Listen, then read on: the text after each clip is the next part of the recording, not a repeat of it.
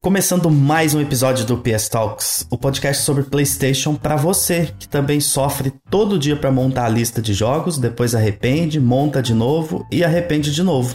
Eu tô aqui com o Gustavo, como sempre. Boa noite, Gustavo. Boa noite.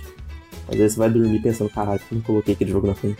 Exatamente. E hoje é o dia que a gente vai dormir arrependido.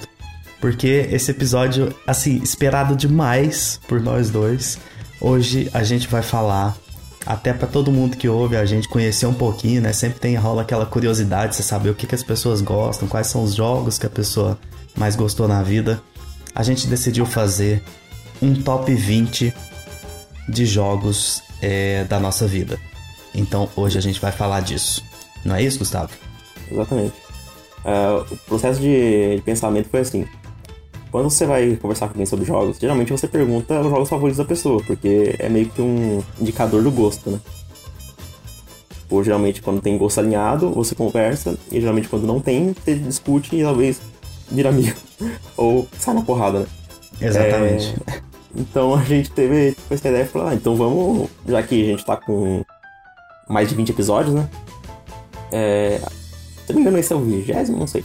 Esse é, vai ser o vigésimo primeiro. Primeiro, é, então, já passou de 20, então acho que já passou da hora meio que a gente falar dos nossos jogos favoritos, né? A gente já citou alguns em outros episódios, mas a gente nunca parou, sentou e colocou na lista, né? Exatamente. Exatamente. E uma coisa que, é, explicando um pouquinho os critérios que a gente usou e por que, que a gente usou esses critérios, primeira coisa, primeiro ponto importante, são os jogos que a gente mais gosta na vida. Não são uhum. os jogos que nós consideramos os melhores. Porque se a gente fizer essa lista vai mudar bastante. E a gente pode até gravar depois um também, né? Fazendo uhum. um, talvez só um top 10 dos melhores jogos da vida. E segundo ponto importante, nós fizemos um top 20, mas os 10 é, do 11, do 20 até o 11, a gente vai mencionar de forma bem rápida só para funcionar como, como se fosse uma menção honrosa aqui para cada um deles, porque a gente descobriu que fazer um top 10 é impossível. É, é nossa, uhum. é muito difícil, fica muita coisa fora. Do top 20 já fica muita coisa fora. Então, é. a gente vai mencionar do 20 até o 11 e depois do décimo até o primeiro de cada um, de forma alternada, a gente vai fazer é, comentários um pouco mais, mais longos, mas mesmo assim não vai ser nada aprofundado demais, porque é, é uma quantidade muito grande, né? E uhum. é, um ponto muito importante é o seguinte: em séries, franquias que tem jogos que são continuação, a gente vai citar a franquia.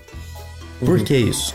Novamente, para conseguir colocar mais jogos e mostrar um pouquinho mais do que a gente gosta, porque senão tem algumas franquias que iam colocar 5, 6 jogos dentro de um top 10 ou dentro de um uhum. top 15, assim, ia dificultar demais para outros jogos entrarem. Então tem algumas franquias que a gente vai citar e aí a gente fala em cada uma delas, principalmente essas que são jogos é, que são continuação do outro, né, da mesma série. A gente vai citar dessa forma, certo, Gustavo? Exatamente. É, tem jogos também que, que, tipo, às vezes pode ter exceções de jogos de franquias que são muito diferentes um do outro, né? Sim, exatamente. E até adiantando, dando como exemplo, que eu acho que não é surpresa para ninguém, Final Fantasy. Final Fantasy uhum. são, todo mundo sabe, quem jogou, né? Que são jogos é, independentes, exceto algum, alguns. É, é, algumas exceções ali na série. Então, Final Fantasy é. nós vamos citar todos, caso tenha mais de um. Então, esse, esse seria o, a, a exceção aí dessa regra. Mas claro, porque eles não são continuação. Apesar dos universos terem coisas em comum ali tudo, não são uhum. continuação, são jogos bem distintos. E aí a gente decidiu fazer dessa forma. Então vamos lá? Vamos começar? Bora. Vambora. O meu, Gustavo, o meu hum. vigésimo jogo. Ah, uma coisa legal. Antes de falar o meu vigésimo jogo, a gente. É, eu tenho certeza de alguns jogos que vão estar na lista do Gustavo, ele tem certeza de alguns que vão estar na minha. Só que a gente não mostrou as listas um pro outro, pra gente ter essa surpresa aqui na hora, tipo assim. Sim. De repente a gente vai até brigar aqui, mas vai ser tudo autêntico. É, o legal é, tipo, que você sabe mais dos, dos, meus jogos do que do que eu sei dos seus, porque geralmente eu, eu, eu meio que atualizo direto no, no Twitter ou, Isso. ou até mando pra você. O meu vigésimo é... já vai te pegar de, de calça curta. Ei. Vamos começar então. Gustavo, o meu vigésimo é. jogo é Gravity Rush. Hum. Caramba. Surpreso? O primeiro? Oi? O primeiro? O primeiro. Eu coloquei o primeiro porque eu hum. acho o 2 um jogo melhor, mas eu acho que o primeiro representa melhor esse, esse impacto que ele teve para mim. Eu tenho um carinho muito grande pela afinada Japan Studio e esse jogo é muito especial para mim e o que ele faz ali, a mecânica dele, né, de gravidade e tudo, é, eu gosto demais e ele tinha que estar tá nessa lista. Ele é, tipo assim, tem tantos jogos melhores do que ele que ficaram fora, mas eu queria colocar ele porque eu gosto muito dele, então perdão, ele entra em vigésimo lugar para mim. Esse jogo é muito especial, quem não jogou, jogue Gravity Rush. E se não me engano, ele tá na, na PlayStation Plus. E é isso, meu vigésimo lugar. Bora Bem lá, justo. você. É... Eu vou começar falando que 19 dos meus jogos eu dei nota 10 para eles. Esse, o vigésimo, é o único que eu dei 9.5. Mas só que ele é um jogo tão importante que eu tive que colocar para mim nesse top nesse top 20, porque ele representa também a franquia que, que a gente acabou de citar, que é Final Fantasy 12 The Zodiac Age. Olha só. É. Eu, eu fiquei muito tentado a colocar ele ou Final Fantasy VII, que são meus dois favoritos. Só que assim, se eu fosse colocar o Final Fantasy VII, seria pela história, personagens e o apego que eu tenho dos personagens desde quando eu era criança. Porém, o 12, ele para mim é o melhor Final Fantasy nas outras coisas que eu não citei. Com exceção da, da, da, da OST, que eu também acho melhor do, do 7. Tipo, combate, mundo, é, as, as hunts. Eu gosto muito do do pacing dele, da, das dungeons, dos inimigos, do design. Cara, eu acho tudo fantástico nesse jogo. Assim, foi um jogo que, que eu passei mais de 120 horas imerso na, naquele mundo. Então, é, se fosse pra escolher um Final Fantasy, é o único Final Fantasy dessa, dessa lista, porque eu tô jogando mais jogos que eu não tinha jogado da série, mas o Final Fantasy XII eu acho que é meu favorito de, de todos, por todo esse carinho que eu tenho, que eu tenho por ele. Ele foi o segundo que eu joguei, depois do 15, então foi o primeiro Final Fantasy de verdade que eu joguei, né? Digamos assim. Porque o 15 é. É. É. É, é, é isso. é, é isso. Cara, legal demais ver Final Fantasy XII na sua lista. Assim, pode ser que ele esteja na minha aqui, hein? Uhum. É, vamos lá, meu 19 jogo. Nossa, esse é especial demais também. E apesar de ter outros jogos muito melhores que ele, dezenas que ficaram de fora, talvez dezenas, ele tinha que estar aqui porque, em termos de, de gostar, eu gosto demais. Que é Ratchet Clank Up Your Arsenal. Uhum. É, ele é de PlayStation 2. E para mim ele é o melhor da série. E assim, cara, falar de Ratchet pra mim é, é é chover no molhado. Tô sempre enchendo o saco de todo mundo para jogar essa franquia, porque eu gosto demais. E numa indústria que é marcada por tantos mascotes, né? Que é tipo assim, os mascotes são tão fortes. Para mim, Ratchet e o Clank são os melhores possíveis, assim, a melhor dupla de, de mascotes em termos de, de design, de character design. E uhum. Assim, eu gosto demais dessa franquia, ela é muito especial para mim, ela passou por um, um, assim, eu joguei num, em momentos muito bons da minha vida, na adolescência, que eu só tinha tempo pra caramba para jogar. Então, é um jogo extremamente especial e ele é e ele está no meu 19 lugar. Manda Mas, bala. Eu, eu sempre quis jogar os outros Red e quando a Sony resolveu colocar no, no PS5 eu vou jogar. Nossa, eu só joguei em 2016. Aí você jogava. É. Só joguei 2016 e o Rift Apart agora. Legal. Então, vamos lá. 19 já vou, já vou dar um spoiler que a minha lista tem jogo japonês pra caralho, tá? é, 19 é Near Replicant. Legal. Cara, é. Esse jogo pro, provavelmente tem uma das melhores histórias de qualquer jogo, assim. E ele, é, e ele é aquele jogo que meio que desafia o que é ser um jogo. Porque ele, ele não é normal, assim, ele não é, ele não é aquela experiência que você joga uma vez e acabou, sabe? Ele tem umas coisas que até são contra-intuitivas. Só que isso tudo serve pra narrativa, sabe? E ele, ele tem partes tão, tão, tão criativas, assim, tem, tem momentos que o jogo. Eu não vou falar pra dar spoiler, mas ele troca de gênero, assim, várias, várias partes do jogo. O que é uma coisa que eu, que eu adoro, quando tem twist de gênero em qualquer obra. Você vai jogar esperando uma coisa e ele muda, sabe? É, esse Replicant, ele é uma versão que é. Fica entre um remaster e um remake. Foi a única versão que eu joguei, mas todo mundo concorda que é a melhor de, de todas. Assim, era um jogo que saiu ano passado. E pra ele já tá no meus 20 jogos da vida, dá pra ver o tanto que, é, que esse jogo tem um peso emocional pra mim, né? Legal demais. Legal demais. Eu, eu, fiquei surpreso. Não achei que ele, ele tava no seu top 20. Mas não achei mesmo. Achei que ele era tipo top 40 da sua vida. É, então. Vamos lá. 18 lugar. Transistor. O jogo que eu oh. acabei de te indicar. Uhum. Esse jogo é muito especial para mim. E em termos de gosto, assim, eu sou apaixonado nesse jogo. E espero que você goste pra caramba. Falei dele pra caramba no, no último episódio, no penúltimo episódio.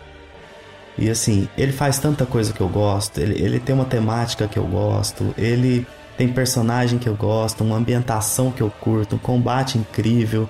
Ele, ele é muito redondo esse jogo, sabe, pra mim. É um jogo que eu, você até falou sobre nota, né, de 19 dos seus jogos tem nota 10. Eu meio que só fui por gosto mesmo. De, de, de dar nota. Talvez meus jogos aqui todos seriam nota 10 para mim, não sei. Mas eu acho que uhum. não.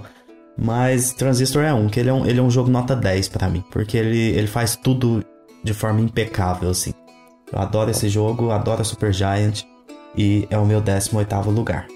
Vai lá, Gustavo. É, quero muito jogar ele. Eu só, tipo, eu tô falando que eu não coloquei minha lista por nota, não. É só uma coisa que eu percebi, que sim, todos sim, são é. nota 10. Você fez menos essa. o último. Tá, 18 Esse aqui é o único jogo desse gênero que tá aqui, porque não é um gênero que eu gosto muito. Que é It Takes Two. Caralho. Mais um jogo do ano passado, é. Caralho. Meu 18 jogo favorito, cara. Eu não gosto muito de jogo de plataforma. Nunca gostei. Tipo, eu, eu gosto, mas eu não amo, sabe? Sabe, né? Tipo, assim, eu nunca, nunca amei Mario, eu nunca amei Donkey Kong, eu... Esses jogos, assim, mais, mais infantis... Tô falando que infantil um termo é, como fosse algo negativo. Tô falando que ele, que ele é mais leve. Eu nunca consegui gostar muito. Porém, It Takes Two foi exceção a isso. Foi, uma, foi o jogo mais divertido que eu joguei até hoje. Super e... indicado para crianças. Exatamente. Ele, é, ele é meio difícil, tem umas partes meio. Então eu não sei não, mas. Tô zoando é... por causa da temática, ele tem umas é... coisas bem pesadas ali. Sendo do elefante. É. é. E eu joguei esse jogo com, com a minha namorada, então foi muito especial. Tipo, eu joguei, joguei com, com ela aqui. E. E, tipo, é aquelas experiências que marcam a sua vida, sabe? Que talvez isso é que as pessoas sintam quando jogaram Mario 64 na época, sabe? Isso que eu fico pensando às vezes. É, exatamente isso, eu tava lá nessa. Eu, eu me senti é, então... o Elrond agora falando, eu tava lá dois mil anos lá. atrás. Eu tava lá, é exatamente isso. Então, é por, por isso que ele tem esse peso. É, é o único jogo que eu considero divertido essa lista, tipo, divertido de tipo, ah, jogo alegre, assim, de jogar. Saquei. Em partes. Cara, assim, muito surpreendente esse para mim, tá? Tô achando muito legal isso, porque tem muita coisa surpreendente. Agora acabou, tá? Todos vai. Você já sabe. Agora já sei todos, é. Vamos é. ver. É, o meu próximo eu tenho certeza que não tá na sua lista. 17 lugar, Red Dead Redemption 2. Caramba! Ele, cara, ele ficou perto de entrar. Pois é, eu, eu, eu pensei o seguinte, cara. É, eu gosto muito da Rockstar. Eu, eu sou muito fã de GTA Vice City, San Andreas. Não joguei o 5, eu tenho ele aqui, o meu praticamente lacrado ali até hoje. Não joguei, mas não joguei. E assim, uhum. eu gostava muito de GTA, do, do, da personalidade que tinha em GTA e tal. Só que para mim a obra-prima da, da Rockstar é Red Dead Redemption. Principalmente o 2, porque aí passar do tempo ajudou, a tecnologia ajudou. Esse jogo é um primor em muita coisa. E eu gosto demais dele. Apesar de ser um jogo que eu vejo alguns defeitos e, e nunca foi problema para mim. Porque uhum. aqui a gente novamente não tá falando da qualidade, né? Então, Red Dead Redemption 2 é o meu jogo de número 17. Vai lá, Gustavo. Bem legal. É, comentar que eu acho esse jogo o melhor da Rockstar e eu acho que a gente nunca mais vai ter um jogo desse nível lançado nesse escopo. Nunca. Será? Eu acho que não, cara. De, desse nível de detalhe, assim, de. Eu acho que nunca mais. Porra, eu acho que a CD Projekt vai, vai fazer isso com o próximo The Witcher. Hum, eu não sei, cara é, duas mil pessoas fazendo esse jogo durante sete anos com um crunch absurdo. É tipo aquele jogo que eu acho que não vejo mais sendo feito, sabe? Entendi. Essa escala, né? Espero que consigam encontrar alternativas para fazer. Sem Exato. crunch, lógico. Uhum. Que demore mais, que a empresa consiga segurar porque tem dinheiro infinito, assim. Exato. Mais, mais pessoas trabalhando só. É. Vai lá. Agora essa, essa aqui vai ser polêmica. 17 Bloodborne. Caralho! Eu, nossa, Daqui a pouco você vai entender, meu caralho, que minha surpresa. Eita. Mas, cara, por que o Bloodborne tá tão baixo? Não, tipo, não tá baixo, porra. Eu, eu já joguei mais de quase 400 jogos na minha vida. Ele, ele tá em 17, eu, eu amo demais esse jogo. Porém, ele só não tá acima de outros que vão estar na lista depois, porque eu tenho alguns problemas com ele quanto a bosses, é, e eu acho que ele, ele não explora tanto o tema quanto eu gostaria que ele tivesse explorado, sabe? Entendi. É... Você tá errado, mas eu entendi. Só que eu acho tipo, um jogo, provavelmente, uma das melhores ambientações já feitas em um jogo. Junto com, com Bioshock e, e outros jogos do, do gênero tipo, mais atmosférico, né? Legal. E é por isso que eu, que eu coloco ele aqui. Eu, a, a ele, esse jogo pra mim tem a melhor música que a From Software já fez, que é a música do Ludwig Holy Blade. A música é uma obra-prima. É isso. Legal. Você sabe por que, que eu falei caralho a hora que você falou? Hum. Porque o meu 16 jogo é Bloodborne. Caramba. Olha isso, tanto ficou próximo. É. Cara, e no meu caso, eu não considero que ele tá baixo, porque, tipo assim, ah, ele tem algum probleminha aqui ou ali. Pra mim, ele é o melhor jogo da From. E, spoiler, ele é o único jogo da From na minha lista. Não uhum. sou hater nem nada. Eu adoro a From Software, só que eu não sou fã, tipo assim, tão. Esse gênero, né? É, é tão, tão, tipo assim, fissurado nisso. Eu, eu assisto gameplay de jogo da From, eu, eu entrei na, na série Souls através de Bloodborne. E assim, eu acho Bloodborne, cara, uma obra-prima, assim. Essa ambientação desse jogo, a identidade que esse jogo tem, a trilha sonora desse jogo, o design de todos os inimigos desse jogo. Tipo assim, eu acho ele brilhante. Essas coisas que eu entendo que vão incomodar os fãs, né, e tudo mais, quem é mais uhum. exigente, quem joga mais não me incomodaram no jogo. Então, para mim, Bloodborne ele é tipo assim, é uma obra é, é intocável, uhum. assim. É, só poderia ser tocada para fazer um 60 FPS e uhum. aumentar aquela a resolução. Né? Então, é, Bloodborne é o meu jogo de número 16. Vai eu, lá. só falei, tipo, que é polêmico, porque é, geralmente ele é o mais amado. Ele e Dark Souls 1 acho que são os mais é, amados. Assim. O normal seria ele estar tá muito alto é. na lista de alguém que é muito fã da From, né? É, exato. Só que eu, tipo, eu, eu amo quase tudo. É tipo, é tipo escolher filho favorito, mas às vezes um filho comete tipo, alguns erros na escola, né? É Vou isso. E o meu 16 é um dos jogos mais importantes já feitos. Ico. Caralho, que foda. É. Eu. Eu, tipo, esse e... jogo. Não, eu, eu ia perguntar um negócio, mas continua, vai lá. Tá Cara, é. Esse jogo eu joguei na época do PS2. Eu joguei depois de Shadow of Colossus. E mesmo assim, eu ainda consegui sentir toda tipo, a genialidade dele. É, é aquele tipo de obra que você não encontra nada parecido. Não existe jogo igual o Wii. Não existe nada, tipo, é, visualmente, atmosfericamente parecido. A trilha sonora dele é, algo único. Tipo, você escuta. Eu escuto um, um, um acorde da, da trilha, eu já sei o que, que é Ico. É tipo aquele. É aquele, aquele jogo monumental. Pra você ter uma ideia o quanto que esse jogo é influente.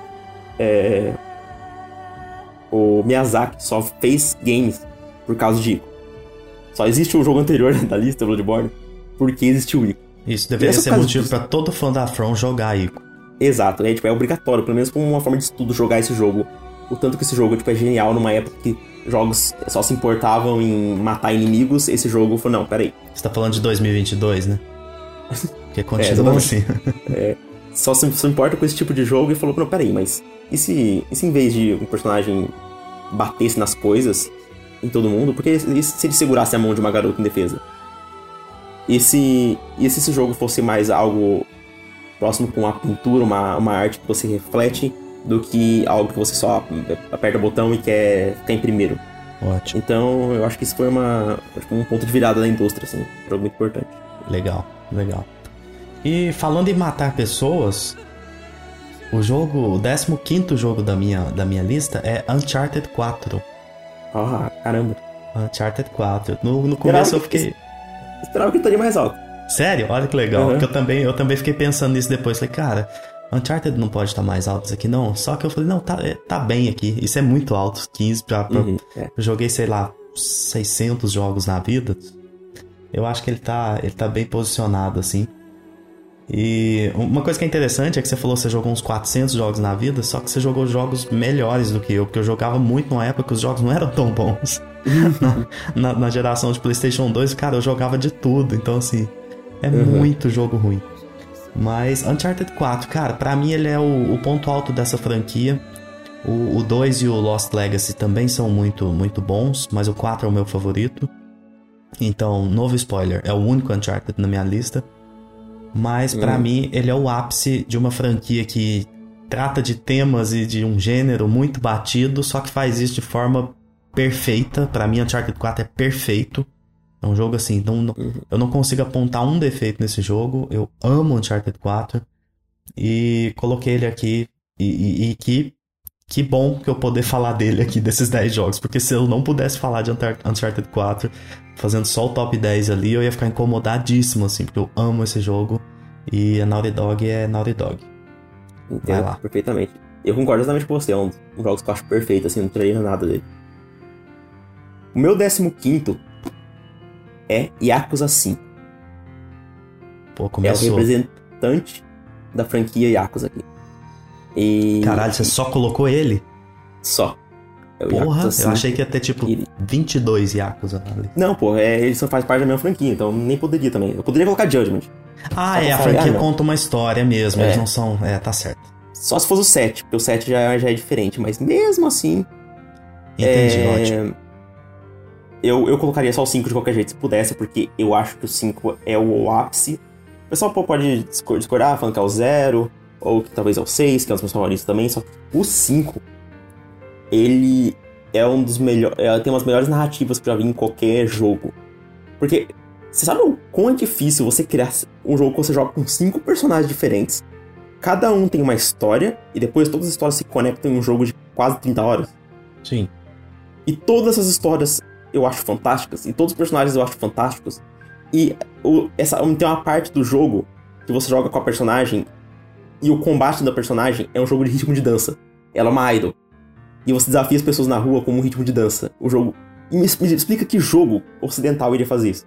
Nunca. É. O jogo, tipo, literalmente, com 15 horas de jogo, você controla uma, uma, uma garota de 16 anos e o jogo troca o gênero e vira um jogo de ritmo. Você joga tipo um Just Dance no. Foda. Eu preciso tirar isso da minha lista de pendências. Nossa. É, cara, Yakuza 5 é, assim, pra mim é o, é o, é o ápice da, da franquia. Tem os melhores finais pra mim em videogames e. Não posso ficar falando muito aqui, que senão vou ficar até amanhã, mas. É incrível. Ótimo. Vamos lá, 14 jogo da minha lista. 14 jogo é Journey.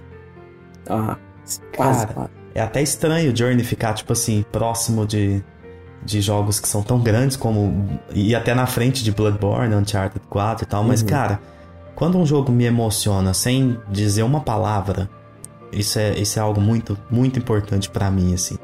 E, e, eu joguei Journey extremamente cru, assim, sem saber de nada. E sim, eu fui acompanhado várias vezes na história sem saber que eu tava jogando com uma pessoa. Demorei até perceber aquilo. E eu acho que o momento que você descobre que você tava jogando com uma pessoa é uma das coisas mais bonitas que eu já vi num videogame, assim. E Journey, cara, é, é, é chovendo molhado, assim. Quem não jogou esse jogo, obrigatório, assim. Vá jogar Journey porque é uma das coisas mais bonitas e uma das metáforas mais bonitas para a vida que eu já que eu já vi. Porque Journey é uma é, é a vida, né, aquilo ali. Então, é uma jornada ali. E é, eu não tenho nem muito o que falar de Journey. Ele tinha que estar tá nessa lista e ele tá numa posição boa porque Journey é muito especial para mim. Vai lá. Hum, justo. Fiquei triste porque esse jogo ficou em 21 na minha. Você tá brincando? É. Nossa. Eu, eu fiquei com uma tristeza de não colocar ele, mas, mas tá bom. o 14, para mim, de todas essa lista, é o jogo mais importante. E é o, é o que eu mais é, coloco pelo coração e não pela mente. Eu já sei qual que é. Já sabe, né? Demon God Souls. God of War. Caralho, 2005. achei que era Demon Souls. Não. God of War 2005. O primeiro. Primeiro God of War. Falei no, no, episódio passado sobre expectativas por God of War Ragnarok. Né, é, né, eu achei que você tava falando importância pra indústria ou pra, pra, não, não, não. pra Souls-like. É importante pra mim mesmo, assim, que eu, eu vejo que, tipo, o 2 é melhor tecnicamente, o 3 é melhor tecnicamente. Só que, cara, o primeiro, ele, ele tem essa nostalgia para mim, ele tem toda essa importância pra, pra minha vida. Quando eu, eu lembro dele, eu falo, caramba, tem poucos jogos que eu queria estar jogando nesse momento quanto o primeiro God of War se eu pudesse. Por isso que eu tô rezando pra esse jogo vir na, na Plus, porque eu, tô, eu, não tenho PS3 no momento, nem PS2. Então é, é isso, God of War. Ótimo, legal demais. A gente falou dele no, no episódio passado. É. E logo, logo. Uhum. É, é, agora que a gente tá gravando, logo, logo vai ser postado. Então vamos lá. 13 terceiro lugar. Esse é especial pra caralho. What Remains of Edith Finch. Cara, eu amo esse jogo, amo de paixão esse jogo. Para mim é uma das, uma das melhores histórias que já foram escritas em qualquer coisa, assim. Uma das coisas mais envolventes que eu já vi. Você não quer sair desse jogo, você quer conhecer tudo que ele tá contando de todas aquelas pessoas. E é um jogo, inclusive, que apesar de ter saído há muito tempo, eu não quero dar muito spoiler aqui. Porque, cara, esse vocês precisam jogar. Se você tá ouvindo isso aqui e não jogou What Remains of Edith Finch, você precisa jogar esse jogo. É um jogo curto, com 4 horinhas você consegue jogar ele ainda explorando as outras possibilidades ali, ou seja, jogo para jogar assim em um dia. E ele é, ele é especial de uma forma absurda, assim, é um dos melhores textos que eu já vi em qualquer coisa. E é um jogo que vai te deixar emocionado, angustiado, intrigado. Ele, ele vai mexer com muita emoção assim em você e What Remains of Edith Finch está em 13 terceiro, poderia ficar até mais alto, mas não dá porque tem jogo bom demais, assim, que são muito importantes para mim. Mas ele tá aqui, assim, com todo o merecimento do mundo. Esse é outro que ficou na, na beirada, na beirada de entrar. Não entrou na sua lista, né? É criminoso isso. Ficou em 22 segundo. E eu só queria comentar que esse jogo, para mim, tem um dos, umas melhores partes de qualquer jogo já feito. Você deve até saber qual é. Eu imagino que seja. Uma parte de gameplay. A fábrica. É, exatamente. Ótimo, realmente. Esse momento aí é inacreditável. Então, vamos lá. Décimo terceiro. Segundo da minha queridinha aqui, Sekiro Shadows Die Twice. Nossa senhora. Que absurdo. É. Sekiro é, se eu posso falar de um modo mais simplista do mundo, tem o melhor combate que eu já vi em qualquer jogo. Ele é, ele, ele é um jogo, ele é um jogo de ritmo em, em, com espadas. É quase como você sabe quando você sente a satisfação em estar tá jogando as teias em Spider-Man? Sim. Ou quando você sente a satisfação em estar tá jogando Tetris e encaixar tudo. As peças. Encaixando as peças. O combate de Sekiro é isso. É cada. Eu nunca eu vi uma realização de combate de espada melhor do que esse jogo. Porque você sente realmente que você está jogando um combate com espada contra alguém. E o jeito que esse, que esse jogo ele pega aquela fórmula da From dos jogos passados e, dá um, e modifica completamente ela. Tem pessoas que até que nem chamam ele de Souls-like, porque é um jogo de aventura, não é de RPG. Ele só tem uma arma. E acho que por isso que deu esse foco no jogo dele ser tão perfeito. Para mim, ele é o jogo mais perfeito da From. Ele é o jogo mais redondo. É o jogo para mim que tem menos problemas. Ele é o jogo mais focado. Ele é o jogo que ó, tem uma história mais centrada. Ele, se eu fosse falar, tipo, ah, qual o melhor jogo da From, é, objetivamente, eu falo que é o Sekiro. Ó, oh, isso é legal. Na verdade, a gente sabe que é Bloodborne, mas legal não ser Elden Ring. mas a gente sabe que Elden Ring vai estar na sua lista. Vamos lá. Décimo... Chegando perto ali já, décimo segundo. Esse é surpresa, hein? Final Fantasy X2. Ou seja, o segundo jogo... 10-2? O 10-2, exatamente. Caralho, e, pra você ter uma ideia, o 10 não tá na minha lista e o 10 Cara, 2 isso foi surpresa, porque eu sempre ouço falar mal do 2. Exatamente. O que que acontece? Esse jogo ele é odiado por grande parte das pessoas. Uhum. Só que ele é um jogo tão importante para mim. Eu gostei tanto desse jogo quando eu joguei ele. Eu tenho memórias tão boas desse jogo. Eu rejoguei ele, o que é raro para mim rejogar um jogo tão grande. E Assim, cara, sabe quando você tá na fila do banco ou em algum lugar e você fica cantarolando alguma música? Você lembra de uma uhum. música de jogo, alguma coisa? Geralmente eu tô nos lugares eu tô assim. Tan, tan, tan, tan, tan, tan, tan, tan, é a musiquinha de dentro da, da nave do, do Final Fantasy X2. Então, assim, esse jogo. É, é, pelo menos pra, pra, por experimentação, você tinha que jogar esse jogo. Porque ele é, ele é. Ele é. Você tá jogando 10, né? E depois uma hora uhum. você joga o, o 10-2, que é uma sequência. E assim, a, a Yuna, a Paine e a Riku, elas estão assim no meu coração para sempre. São personagens muito marcantes. Eu lembro o nome de, de dos bosses desses jogos e, eu, e desse jogo e eu joguei assim na adolescência. Eu lembro do Boris, que é o primeiro boss. Eu lembro de coisas muito específicas desse jogo. Ele é muito marcante para mim. Se fosse por qualidade, ele ia estar tá bem longe na lista. Mas por gostar muito, e, e não acho que ele seja ruim, igual o pessoal fala, não. Então ele é muito especial para mim. Final Fantasy X2 tá aqui com todos os méritos possíveis. Esse aí eu realmente, é, de longe, o que mais tô surpreso aqui. A maior surpresa, legal. É, eu sabia que você gostava, mas não nesse nível, sabe? Então, ok. Meu décimo segundo, mais um jogo dessa, dessa mente brilhante, The Last Guardian. Olha só. É, quase entrando no top 10, décimo segundo. Esse, esse, jogo, acho que você concorda comigo, né? Que ele também, assim como o Ico, é diferente de qualquer jogo já feito. Não só concordo, como pode ser que ele apareça por aqui, hein? Será? Será? é, o Eda, pra mim, ele é, ele é tipo assim, fora de série, meu. Você pode pegar, beleza, Kojima é um dos maiores gêneros dos games. Porém, você, você vê que ele tem uma, uma vertente do tipo de jogo que ele faz. O Miyazaki é a mesma coisa. Porém, o Eda, cara, você consegue traçar um paralelo entre Shadow of Colossus e Last Guardian? Consegue. Mas eles são quase jogos de gênero diferente. Sim. É, e, e, os três ainda conseguem dialogar. É, é simplesmente absurdo o, o tanto que esse cara, o time dele, tem um toque que consegue trazer a, a marca dele, mas mesmo assim ser uma experiência única e diferente. Exato. The Last Guardian tem o melhor animal, o melhor inteligência artificial que eu já vi no jogo. E roubou, roubou parte do meu texto aí.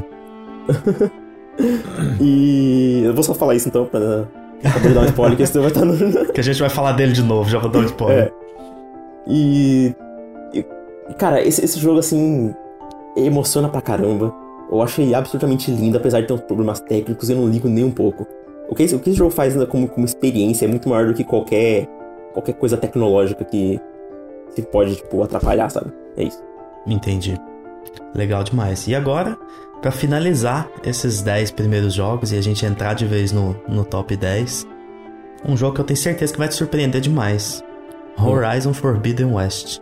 Cacete. É, eu também não achei que ele entraria nem nos 20, mas eu pensei e falei, cara, eu gosto tanto daquela IP, vejo tanto potencial uhum. naquela IP e é tão gostoso estar naquele mundo para mim, com aqueles personagens, com aquela é, com aquela história, tudo.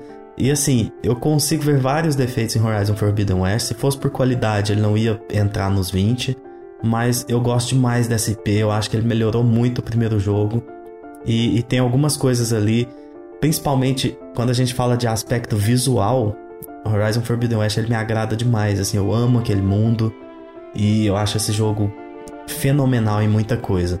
Uma pena que ele sofre com a com o, o escopo dele, ele sofre com o modelo de jogo que ele é, né, de, de mundo uhum. aberto. Uhum. Mas é um jogo que é muito especial para mim, porque algumas coisas que ele faz, ele faz de forma impecável e eu gosto absurdamente. Eu acho que para qualquer pessoa, acho que é uma das maiores surpresas aqui da minha lista, assim. Apesar de todo mundo saber que eu gosto desse, desse jogo, da SP. Mas é isso, ele não entrou nos 10, mas ele foi o primeiro que eu coloquei aqui. É, ele tá em 11 primeiro, porque eu gosto mais de muita coisa nesse jogo. Uhum. Tá aí, surpresas. Eu fiquei, eu fiquei, fiquei bem surpreso, e eu acho que esse é um dos casos também que entra como junto com o primeiro, né? Porque a IP inteira. Ah, com certeza, com certeza. É. O primeiro não entraria. É. Acho que não entraria nos 20. Eu só fico pensando, imagina se o Horizon Forbidden West tivesse lançado tipo, esse mesmo jogo como o primeiro. Nessa qualidade. Nessa qualidade, né? Porra. É. Imagina, tipo, o, maior, o impacto maior que teria. Com certeza. Pensando nisso. É, e agora o último também. Esse aqui é um jogo que você já citou. E estava no meu top 10 até um pouco tempo atrás e saiu que é Uncharted 4. Caralho, eu achei muito que ele ia estar no seu top 10. É, ele, ele quase entrou, tipo, mas é aquilo. Ele só não ficou no meu top 10 porque eu, eu tenho aquele lance de coisas depressivas me marcam mais do que coisas felizes. Uhum. E Uncharted apesar de é um jogo 4, feliz. É, apesar de Uncharted 4 eu ter chorado pra caramba no, no final e tal, ele é um jogo pra mim muito emocionante. E é aquilo lá, pra mim, perfeito. Um jogo, tipo. Mas ele emociona pela felicidade, né? Não é, pela dor. Exatamente. É, e, e, assim, ele. Ele é aquele jogo que. Por que eu falo que ele é perfeito? Porque tudo que ele tenta fazer, ele consegue com sucesso. É pra mim isso que faz ele ser perfeito. Ele não quer ser um The Last of Us. Ele não quer ser um jogo que vai mudar sua vida. Ele quer ser um jogo extremamente divertido, impressionante, contar uma ótima história com ótimos personagens e ter um, um começo, meio e fim e terminar essa, essa saga que eu gosto tanto, sabe? É uma das minhas três franquias favoritas. Uncharted eu, eu amo. Foi um dos jogos que, assim, que abriu meus olhos na época do, do PS3 pra jogar outros tipos de jogo. Eu não gostava muito de, do gênero de third person shooter. E então eu acho ele o ápice. Eu amo dois, amo o Lost Legacy, mas o 4 pra mim tá um nível acima. Exatamente, é o, que, é o que eu penso também. É isso? Finalizamos É isso. os, os, os 10 os 10 abaixo. Bom, agora é, o negócio fica mais sério. agora não tem mais. Não tem desculpa. E eu acho que algumas coisas ainda vão se repetir aí, hein? Vamos ver. É, Então que vai vamos. bastante, né? É, eu também acho. Que assim, eu já. Agora eu acho que eu tá, a sua lista tá muito previsível agora. E a minha Tá. também. A sua acho que não, pra mim não. É, então vamos. Mas Mas eu acho que sim, você vai ver agora. Tá. Começando o top 10 de jogos que a gente mais gosta na vida. O meu número 10 é Persona 5. Caramba. É, você não achou que ele tava aqui? Achei que ele tava, mas não tão baixo. Ah, baixo, entendi. É, eu achei que um pouquinho mais alto, mas Cara, tá então. top 10, isso importa. Com aquele, com aquele, aquele visual que mais parece uma arte do Romero Brito de outra dimensão que funcionou, diferente da dele que é uma merda. E porque a Persona tem uma identidade visual muito foda. Cara, ele, ele, ele transborda a personalidade esse jogo. Se você é, se você me perguntar o que é personalidade, significado de personalidade, eu mostro persona pra pessoa. Persona 5. É, caralho, nem tinha pensado nisso. Ele é extremamente. é- é- Esse jogo ele é cativante. E, assim, ele não é só competente no, no- em aspectos visuais e, e de design ali. De- de- Cara, ah, é- esse jogo é muito foda. Eu- ele é profundo em tudo que ele, que ele aborda, tudo que ele tenta fazer. Ele te prende, como poucas coisas fizeram comigo na vida. É, é fácil ali você se ver jogando umas 8 horas dele e no mesmo dia, assim, sem perceber. Você fala, caralho, passou esse tempo todo, porque, tipo, entre uma visita a um palácio ali, ou uns três rolês ali com seus amigos na cidade, fazendo atividades, ele, esse jogo, o Persona, assim, que ele vai te cativar de um jeito absurdo. E assim, você não vai querer sair desse jogo. É muito louco, porque você gasta ali mais de 100 horas pra terminar ele, normalmente. Uhum. E aí você pensa, caralho, que jogo grande, puta que pariu. mas- Não, é, não parece que teve 100 horas esse jogo. O tempo Não voa parece. quando você tá ali tendo a experiência dele. Ele é bom em tudo que ele faz. E ele tem essa, essa dualidade, né? De às vezes tá ali em dungeon, focado num palácio e tudo, e de repente tá só fazendo coisas da, da sua vida ali, né? Do cotidiano. E aquela história incrível que ele tem.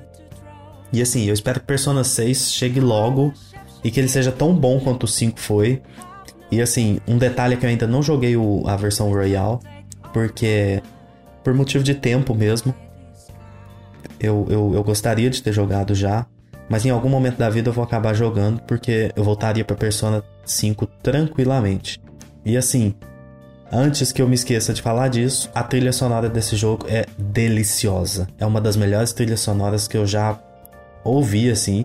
Poucas vezes eu vi músicas sendo usadas de uma forma tão inteligente, tão acertada como são em, em Persona 5.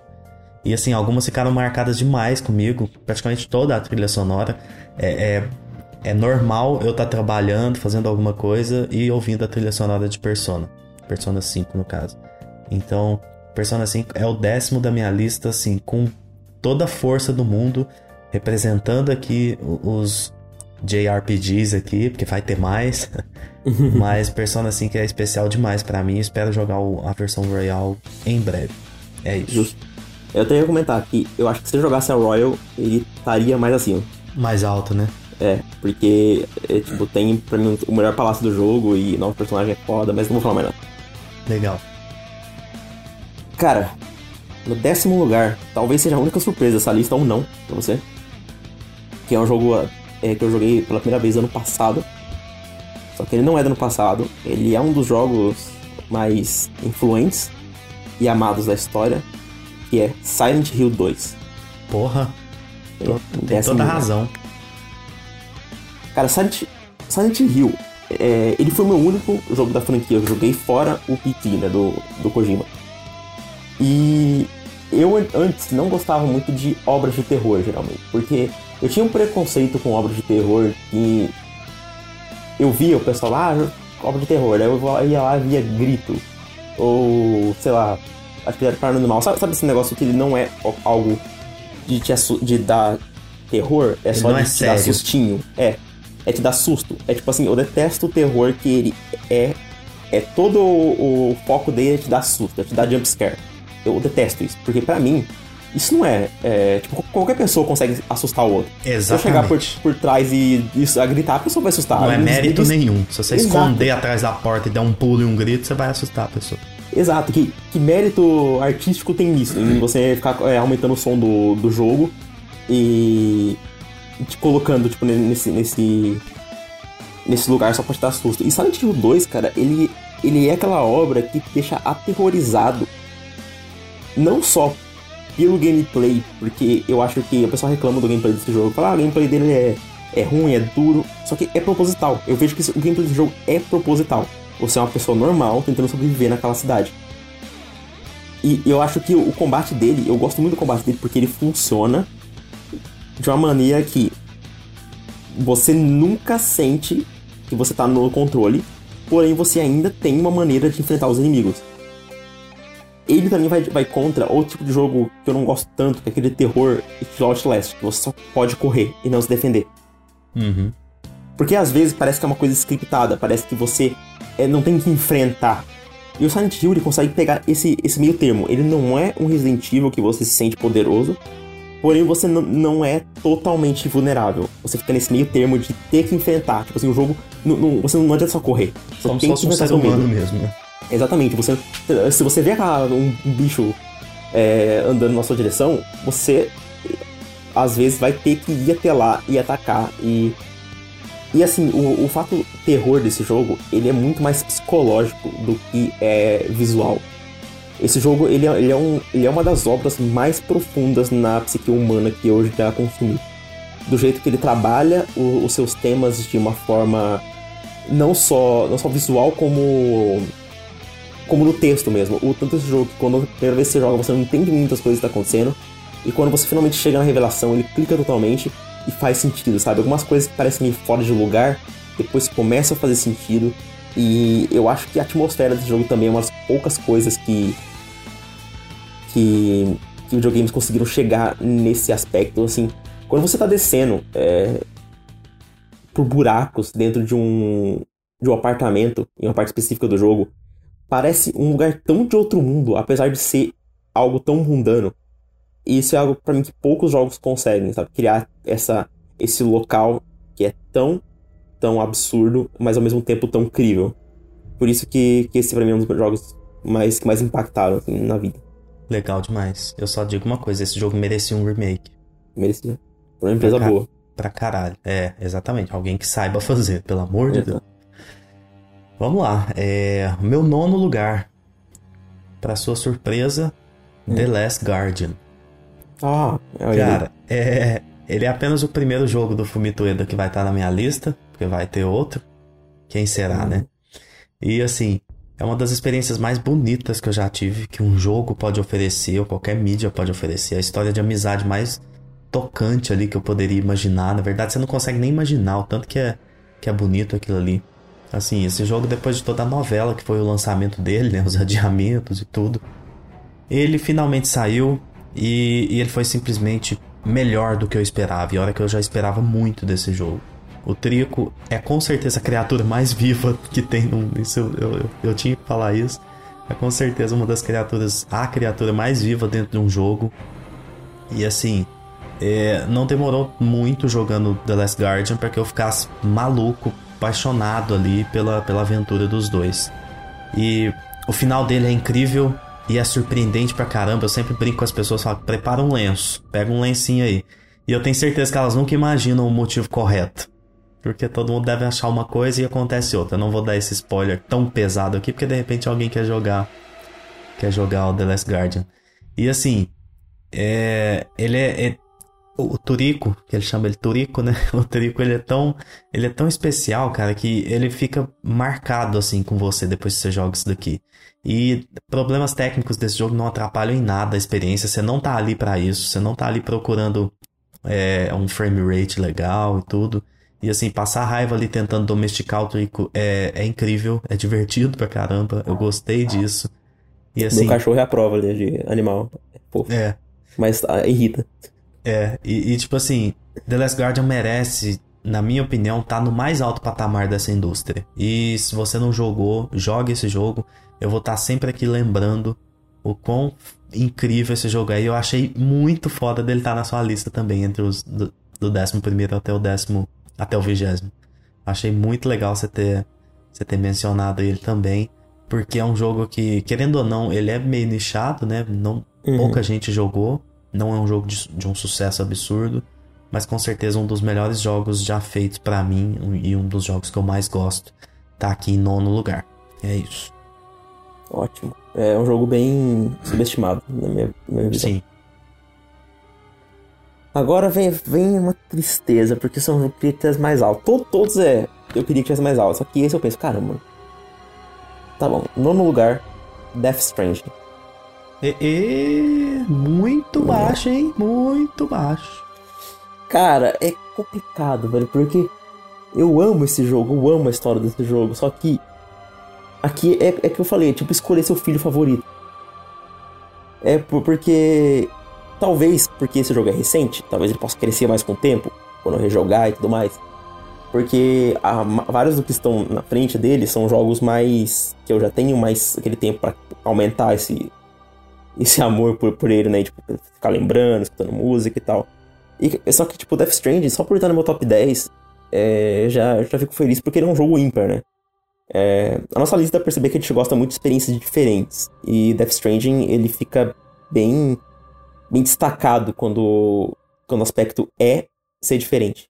Porque o pessoal descreve ele como Walking Simulator como se fosse denegrir, mas ele basicamente é um Walking Simulator e ele é um Walking Simulator como nenhum outro, né? Que faz o terreno ser um desafio, faz o terreno ser um algo assim. Um personagem. Exato. O mundo desse jogo é muito bem construído para te para você a todo momento sentir que você não tá simplesmente indo do ponto A ao ponto B. Você tá realmente conquistando algo, você tá conquistando uma montanha, você fazer uma entrega é, do lado de uma montanha não é simplesmente andar em linha reta, você tem que pensar, você tem que é como se fosse um puzzle, é como se fosse um quebra-cabeça invisível né, nesse jogo. E é por isso que eu amo ele. E assim, não tem como falar de um jogo de, do Kojima sem falar da história, né? Que eu, eu amo a história desse jogo toda. Tem partes toscas? Tem. Só que são partes toscas que é pra estar tá lá, entendeu? O pessoal fala, ah, essa, essa cena é até tosca porque é tosca. Não, ela tem um sentido do porque ela é tosca. Sim, é sempre, tu... sempre com uma mensagem sempre tem a mensagem. Apesar de, tipo, do, do quão ridículo a cena possa ser, ela tem algo por trás. É, e tem. E é, mesmo se não tivesse, ainda seria algo único. Porque é da mente de uma pessoa que, que ela, tipo, não, não, não, não quer fazer só o que os outros fazem. Ela quer colocar o dedo dela. Ela quer, tipo, isso é Kojimice. A gente fala que é Kojimice, porque isso é, é, o, é o dedo dele. E. Esse, esse jogo, ele tem momentos, assim, inacreditáveis. Né?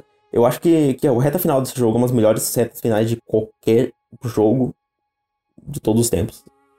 É, o jeito que esse jogo usa a música e o jeito que esse, que esse jogo ele também te mostra músicas que você não conhecia, que já existem, e as músicas criadas pro jogo também são incríveis. E, e é aquele jogo assim, quando eu vejo uma pessoa falando, nossa, eu joguei esse jogo ouvindo podcast, ouvindo música, eu falei, mano, tipo, cara, como que você faz uma coisa dessa?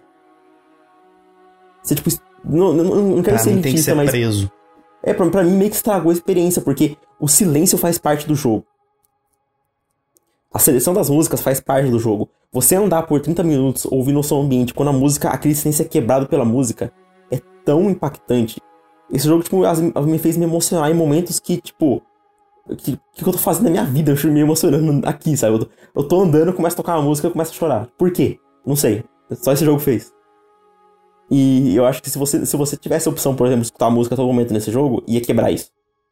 Porque é, cada, cada momento é deliberadamente escolhido para te dar aquela sensação.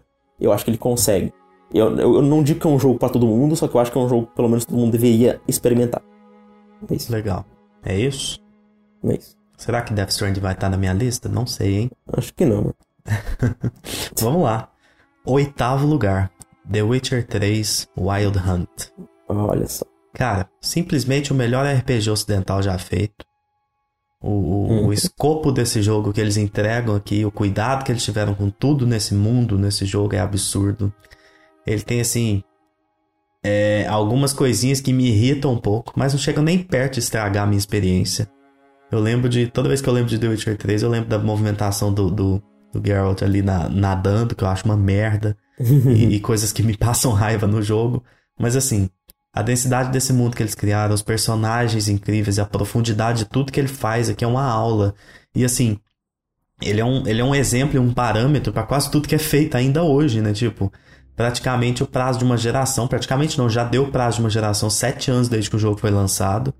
E assim, ele continua sendo comparado com tudo que é lançado. É sempre assim: o melhor mundo aberto desde The Witcher 3, as melhores sidequests desde The Witcher 3. E isso tudo é, é muito merecido, é justificável.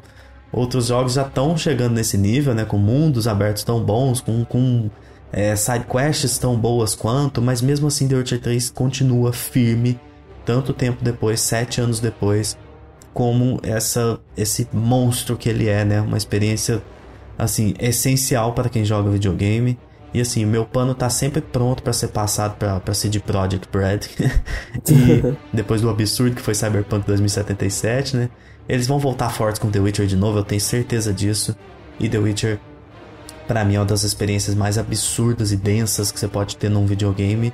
Para quem gosta de RPG, para quem gosta daquele de uma fantasia, um dark fantasy ali, aquele mundo é um é um prato cheio, assim. Eu poderia ficar horas aqui citando detalhes de The Witcher 3, de cenários, de localidades, de personagens, de decisões, de side quests, coisas que ele faz brilhantemente. Então, assim, The Witcher 3 está aqui em oitavo, ele poderia estar tá mais alto, não tem problema. E eu costumo brincar que se a gente pegar é, vários perfis de pessoas que jogam e tentar definir qual o melhor jogo, fazendo uma média ali, né, da lista de todo mundo, eu acho que The Witcher 3 é um dos favoritos, assim.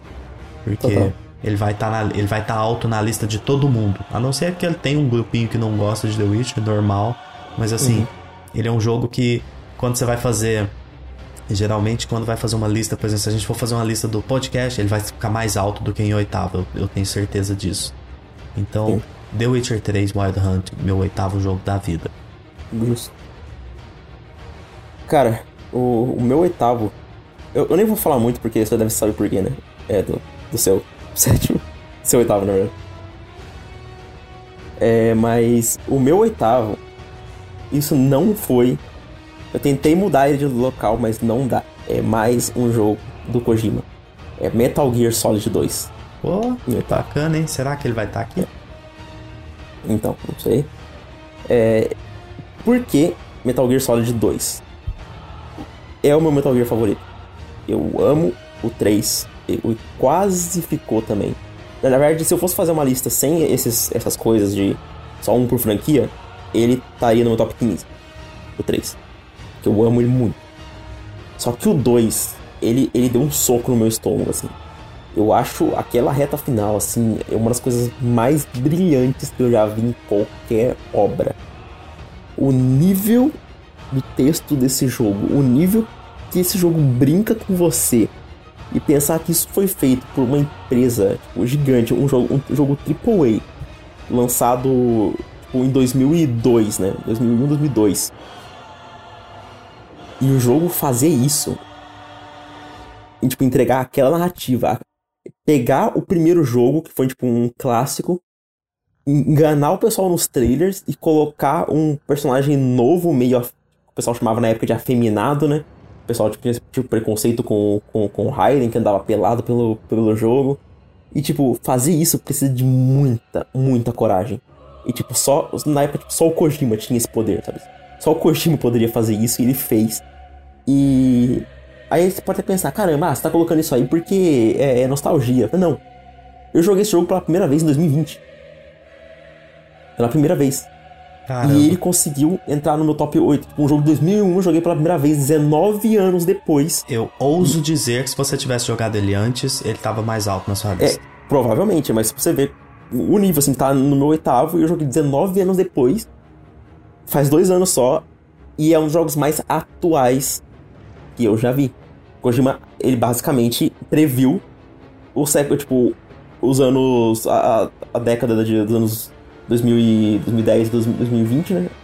Inteira. Ele previu. Ele, ele previu completamente o controle de informações, Ele, ele previu fake news, ele previu toda a falta de individualidade que tem atualmente da, da, da, mídia e de, de como as pessoas são facilmente enganadas, manipuladas e, e todo o senso de, de identidade que a gente se perde, né? Tipo, de, de tipo, aqui é uma pessoa real que você está conversando, é, quanto você é você mesmo enquanto você está na internet. Existencialismo você, pra caralho. Né? Exato, é, é, é, muito. Esse jogo, esse jogo assim, ele, ele serve de, de debate por anos e vai servir por muitos anos.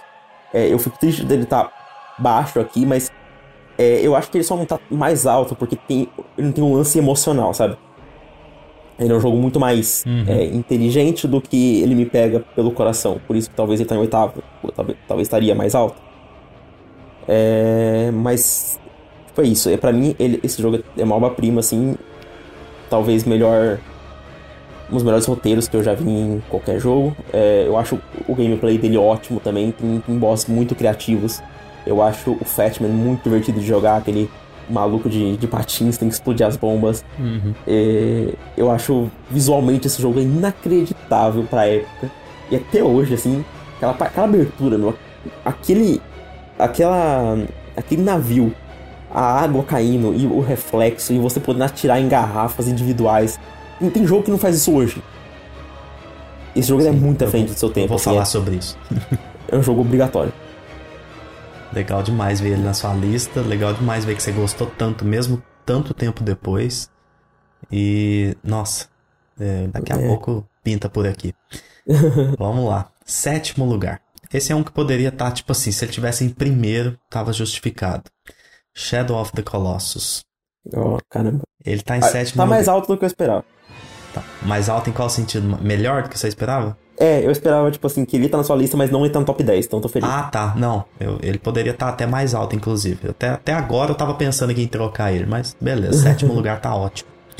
Para mim, a obra suprema de um dos maiores criadores dessa indústria, o Fumito Ueda, que a gente já citou aqui, um dos caras mais subestimados que eu já vi em qualquer coisa. Esse cara é um gênio e ele tem que ser reconhecido dessa forma, merece ser reconhecido dessa forma. Assim, é do estúdio que eu queria muito que a Sony tivesse comprado há muito tempo, mas ela fez o contrário, se distanciou desse estúdio.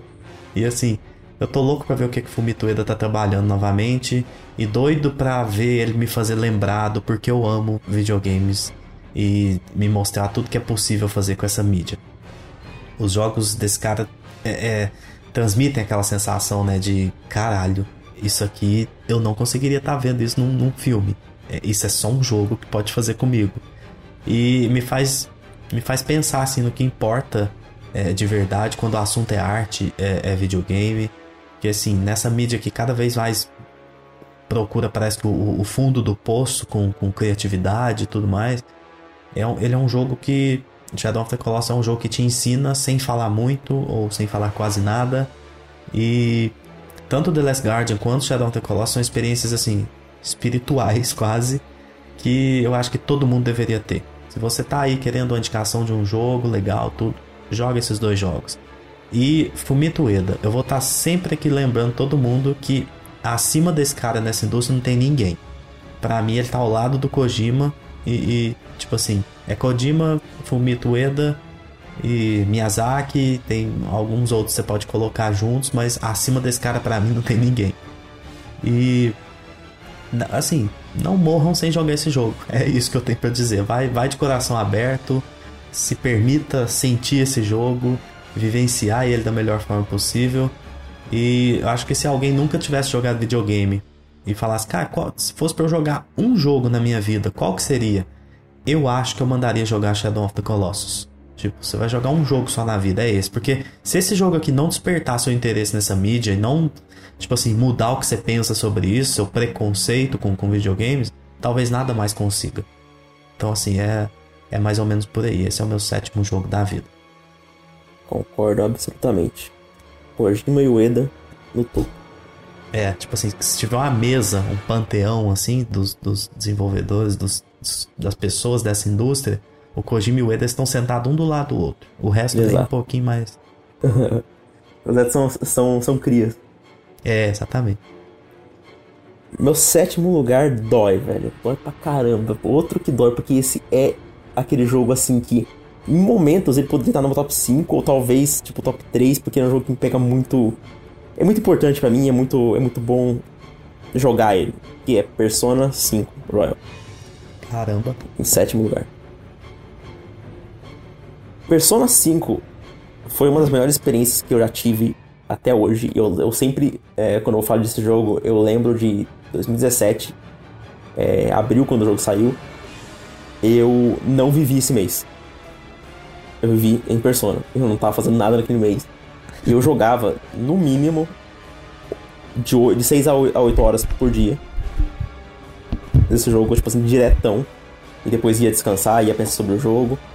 E o mês inteiro eu só parei depois que eu, que eu platinei. Foi uma das platinas mais difíceis que eu, que eu já fiz. Tipo, esse jogo, ele não foi só algo que eu presenciei, assim, foi, foi um jogo que eu vivi. É uma das melhores experiências que eu já tive com games. Aí eu pensei, beleza, esse jogo é quase perfeito, tem umas coisinhas que mudaria ali, ok. Aí chegou em 2019, 2020, quando ele chegou no, no ocidente, eles conseguiram melhorar o que eu já achava praticamente perfeito, que é o Persona 5 Royal. Eles melhoraram o combate, para mim, os melhores combates que eu já vi. Eles colocaram uma personagem nova que é ótima e funciona muito bem integrada no jogo. Colocaram é, novas cenas, colocaram novos, alguns novos inimigos. E, e colocaram, cara, tipo, um, uma parte inteira do jogo nova, um palácio novo, que pra mim acho que é o melhor palácio do jogo, junto com, com o cassino. É. E tipo, eu, eu fiquei incrédulo como que um algo conseguiu melhorar algo que eu já, que eu já amava, porque eu sou muito purista às vezes. Eu, eu, às vezes eu prefiro a obra original, eu sou muito, eu sou muito purista quando mexe nas coisas que eu gosto. E uma curiosidade rápida, se fosse o Persona 5 base, ele estaria na sua lista? Estaria em sétimo também. Ah, legal. Eu acho.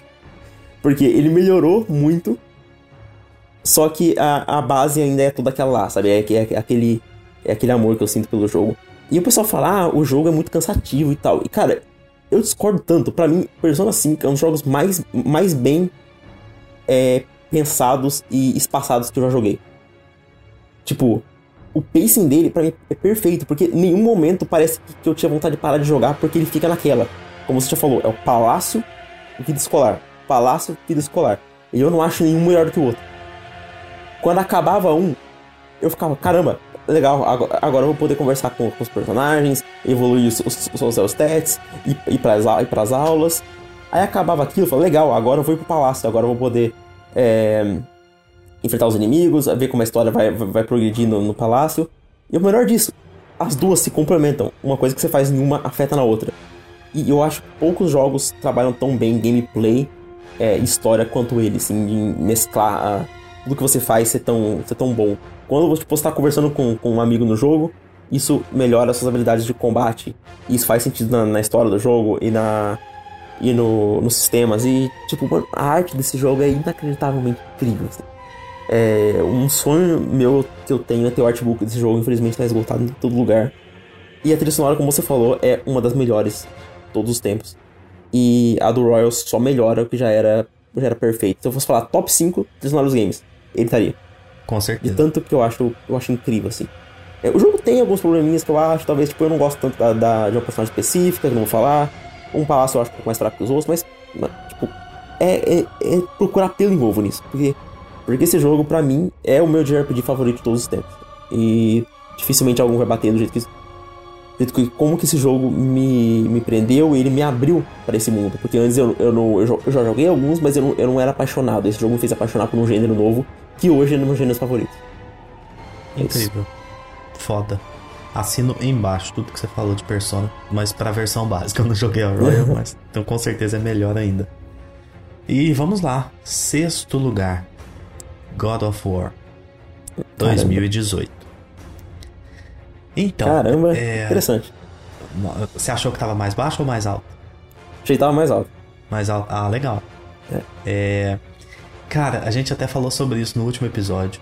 Eu não sou o maior fã de mitologias que tem. Eu acho muito foda, acho legal, interessante, mas eu não sou o cara que fica estudando a mitologia e tudo. Eu adoro ser surpreendido, inclusive, e falar, nossa, quem que é aquele personagem ali? Deixa eu buscar. Quem, é, quem é? Deixa eu entender isso daqui. Pergunto pra alguém que conhece, vou lá e te pergunto e tal. É isso. Uhum. Mas, tipo, É, eu vou ser breve aqui sobre God of War, porque eu acho que eu tenho certeza que ele vai estar na sua lista. Não tenho certeza de você ter me contado, mas eu sei que ele vai estar na sua lista. e você tem pra, muito mais para falar do que ele do que eu, para falar dele do que eu. E, e, assim, eu tô tentando não fazer também um, uma análise aqui do, do jogo. Eu tô falando assim, quero falar de forma mais abrangente. A importância e o tamanho dessa franquia para os videogames é algo assim até engraçado, né? Sacanagem. É algo a ser estudado. A importância e o efeito God of War nas pessoas. Assim, como que um personagem, como que pode um personagem, um jogo agradar tanto um público mais fiel, mais criterioso, mais entendido, vamos dizer assim, de forma grosseira, assim, e até a, a galera que só quer apertar botão e só quer matar umas criaturas dentro de um videogame. Tipo assim, e esse jogo agrada todo mundo e ele agrada todo mundo com motivos sólidos para isso. E God of War 2018 é, é o renascimento de uma das franquias mais importantes da PlayStation. Se não for, é, eu ouso dizer que se não existisse God of War, provavelmente a gente não estaria aqui falando sobre videogames, porque é um jogo que é, fez renascer a minha paixão durante um tempo ali, mexeu demais comigo. É, eu não posso. Sim, eu não aguento mais esperar por Ragnarok, principalmente depois desse último update, com a data e tudo mais. E assim, a, a sensação é: eu vou vivenciar de novo uma obra com uma grandeza e um escopo que é até difícil de explicar. Assim. Quando eu comecei a jogar God of War e eu cheguei na casa da Freya, eu lembro de parar e falar assim: cara, eu, eu tô jogando um dos melhores jogos já feitos. Eu tô jogando algo diferente, eu tô jogando algo que, que eleva essa mídia novamente para um novo patamar. E assim, é, ele é um dos maiores jogos já feitos em todos os sentidos: em investimento, em, em crítica, e em, em premiações, em, em, importância. God of War é, é absurdo. É a franquia assim que fortaleceu a, a minha paixão, acredito que a sua também, né, por jogos single player, terceira pessoa e que me reaproximou bastante na época da transição do PlayStation 2 para o PlayStation 3, que foi quando eu fiquei um pouquinho distante ali, demorei um pouquinho a pegar o PlayStation 3, mas foi o jogo que me trouxe de volta o God of War 3. E é, é até difícil explicar a importância desse jogo e acho que só o fato dele estar aqui em sexto lugar, mesmo eu não sendo um grande fã de mitologia, já mostra isso. O quanto esse jogo atingiu um patamar de excelência assim que é inexplicável. E eu amo o fato dele ser muito pé no chão, igual a gente falou no último episódio. É, eu acho que eles acertaram a mão demais. O Corey, principalmente, deve ser o responsável por isso, né? Eles acertaram muito a mão nesse jogo. Eu amo o fato dele, dele saber o que ele quer ser e dele fazer aquilo com uma maestria absurda. E, cara, é isso. God of War, meu sexto jogo. Eu poderia ficar aqui também falando dele o dia inteiro. Ótimo. E, cara, é, não foi combinado. Mas meu sexto lugar também é God of War. Caralho, você tá brincando. Não, exatamente. Porra, muito difícil isso. A gente não falou, né? Tipo, a gente não combinou. É, tá no, no é, sexto. Porra, eu acabei de falar, eu tenho certeza que ele vai estar na sua lista, mas achei que tava é. mais alto. Então, eu achava que estaria mais alto na sua. Eu falei assim, caramba, o, o, o Murilo vai ficar bravo que o God of War tá em sexto, velho. vai ficar bravo porque o dele que vai estar mais alto. Então, então eu fiquei surpreso. Que é porque tá... eu tenho duas é, semi-surpresas aqui acima. Entendi. Meu não tem surpresa nenhuma. Infelizmente. Sou, sou um livro aberto nesse sentido. E assim, eu, eu não quero nem é, falar tanto mais desse jogo, porque o Murilo já falou muito do que eu sinto, e o episódio passado, eu sei que é ruim depender do episódio passado, mas eu acho que se falar, repetir as mesmas coisas pode ficar cansativo para quem, pra quem ouviu. Mas para quem não ouviu, para resumir e para falar nas minhas palavras o porquê que eu amo esse jogo, é que poucas vezes eu vi algo se transformar de algo para outra coisa, tão diferente, distinta, conseguir manter a essência e melhorar em todos os aspectos. É, eu realmente nunca Ponto. vi. É isso. É. É, eu, eu, posso citar exemplos parecidos? Posso. Resident Evil 4. Posso citar outros exemplos, Zelda Ocarina of Time, Mario 64. Eu coloco esse, esse jogo junto deles. Foram jogos que pegou algo que veio antes e transformou completamente. É, um salto de 2D para 3D, outros jogos. O, o Resident Evil 3, é, aquela câmera fixa, foi pro, pra terceira pessoa. Inclusive, foi um jogo que inspirou muito o Resident Evil 4. Inspirou muito God of War, o Core já falou. E... E, tipo, o, esse jogo é, tem um crítico que eu amo, que eu posso discordar muito dele, mas eu sempre, é, ao menos concordo, eu entendo da onde ele veio. É, com, com, aquela, com aquele argumento, que é o Joseph Anderson. É um canal que eu pessoalmente adoro. E ele tem uma crítica de God of War de 3 horas. Que ele seca o jogo inteiro. E uma frase dele que, que me. que descreve bastante o que, que eu sinto desse jogo, porque ele tá em sexto, é que assim. God of War, ele pode não ter a melhor história nos games. Ele pode não ter o melhor, o melhor combate nos games. Ele pode não ter a melhor trilha sonora dos games, ele pode não ter os melhores personagens, ou até os melhores gráficos. Só que não, é, não dá para encontrar um jogo que faz tão bem tudo que ele faz ao mesmo tempo. É isso que ele fala. Você pega um jogo que tem a melhor história, eu posso citar outros que tem a melhor história, Metal Gear. Eu posso citar Persona 5 Royal. The Last of Us. The Last of Us. Só que esses jogos, ele tem alguma coisa que ele é um pouco abaixo. E só of War mantém um nível em tudo, em apresentação, em gameplay, em, em, em tipo performances, em trilha sonora, em aspecto de arte. Então, ele é um jogo tipo assim que ele é excelente em tudo que ele faz. Apesar de talvez ele não chegar no mesmo nível que outros jogos chegaram nesse outro aspecto, entendeu? Uhum. É... Então é, é, por isso que eu acho que, que, acho que isso meio que explica um pouco do porquê da, do que você falou no, no seu. Na, quando você é, citou ele. Que é o porquê ele fala com tantas pessoas. Porque é um jogo muito abrangente em sua qualidade, entendeu? É um jogo que você pode recomendar para quem gosta de, de combate, é um jogo que você pode recomendar para quem gosta de história. Eu não recomendaria tanto The Last of Us pra uma pessoa que gosta, por exemplo, de Devil May Cry só, de jogos só mecânicos. Sim, God of War dá. É, mas é, exatamente. Eu, mas eu posso recomendar God of War. Talvez a pessoa pode não gostar, mas talvez ela não vai ficar entediada, talvez. Só que então, eu posso recomendar God of War pra uma pessoa que só joga The Last of Us, só Life is Strange e jogos do tipo. Entendeu? São poucos jogos que acho que você pode fazer isso. E é por isso que eu. Tipo, eu, eu amo esse jogo, eu amo esses personagens, eu amo, amo esse mundo. É, é um jogo que eu sempre quero revisitar, eu joguei mais de cinco vezes e eu tô. já tá baixado aqui pra recomeçar. Jogar ele inteiro de novo antes do, do Ragnarok. É é aquele jogo assim que pode não ser absolutamente perfeito, mas é um 10 para mim. Eu amo combate, eu amo, eu amo o Leviathan, como ele citou no, no episódio passado. E, tipo, Ragnarok vai ser algo de outro mundo. É isso. É isso. Literalmente de outro mundo. é. Vamos lá. Top 5, hein? Top 5 agora, hein? Agora não tem mais conversa. Final Fantasy XII. Caramba! É, vamos fingir que a gente não repetiu essa parte pra não ficar essa surpresa aí. Passou um carro acelerando na rua que pegou tudo, a gente repetiu esse começo do top 5. E cara, agora continuando. Estragou minha atuação. Oi? Estragou minha atuação. Estragou a atuação. Caramba! Mas tipo, ele tinha falado desse caramba é, de forma autêntica. E antes de falar sobre Final Fantasy XII, eu queria falar o seguinte. Uma coisa que eu tenho observado muito, principalmente depois de ter passado dos 30 anos, é que é, o quão interessante é essa questão do impacto para a época.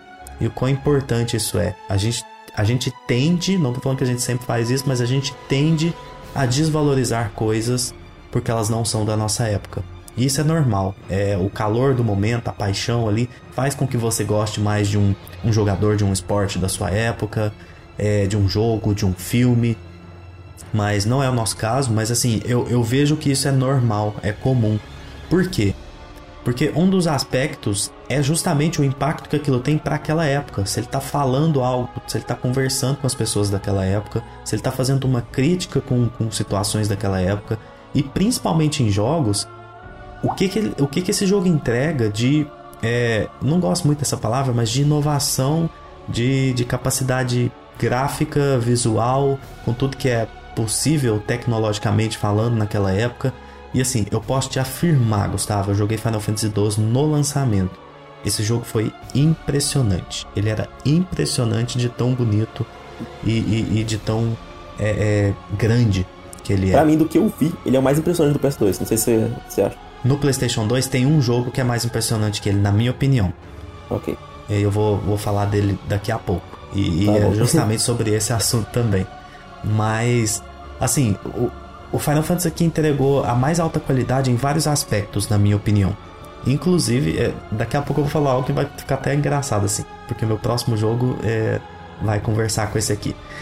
Ele era lindo, é, como a franquia sempre foi, e até por isso eu venho falando e cobrando, comentando com você ali, tipo, cara, Final Fantasy XVI tem que dar uma melhorada nesse visual.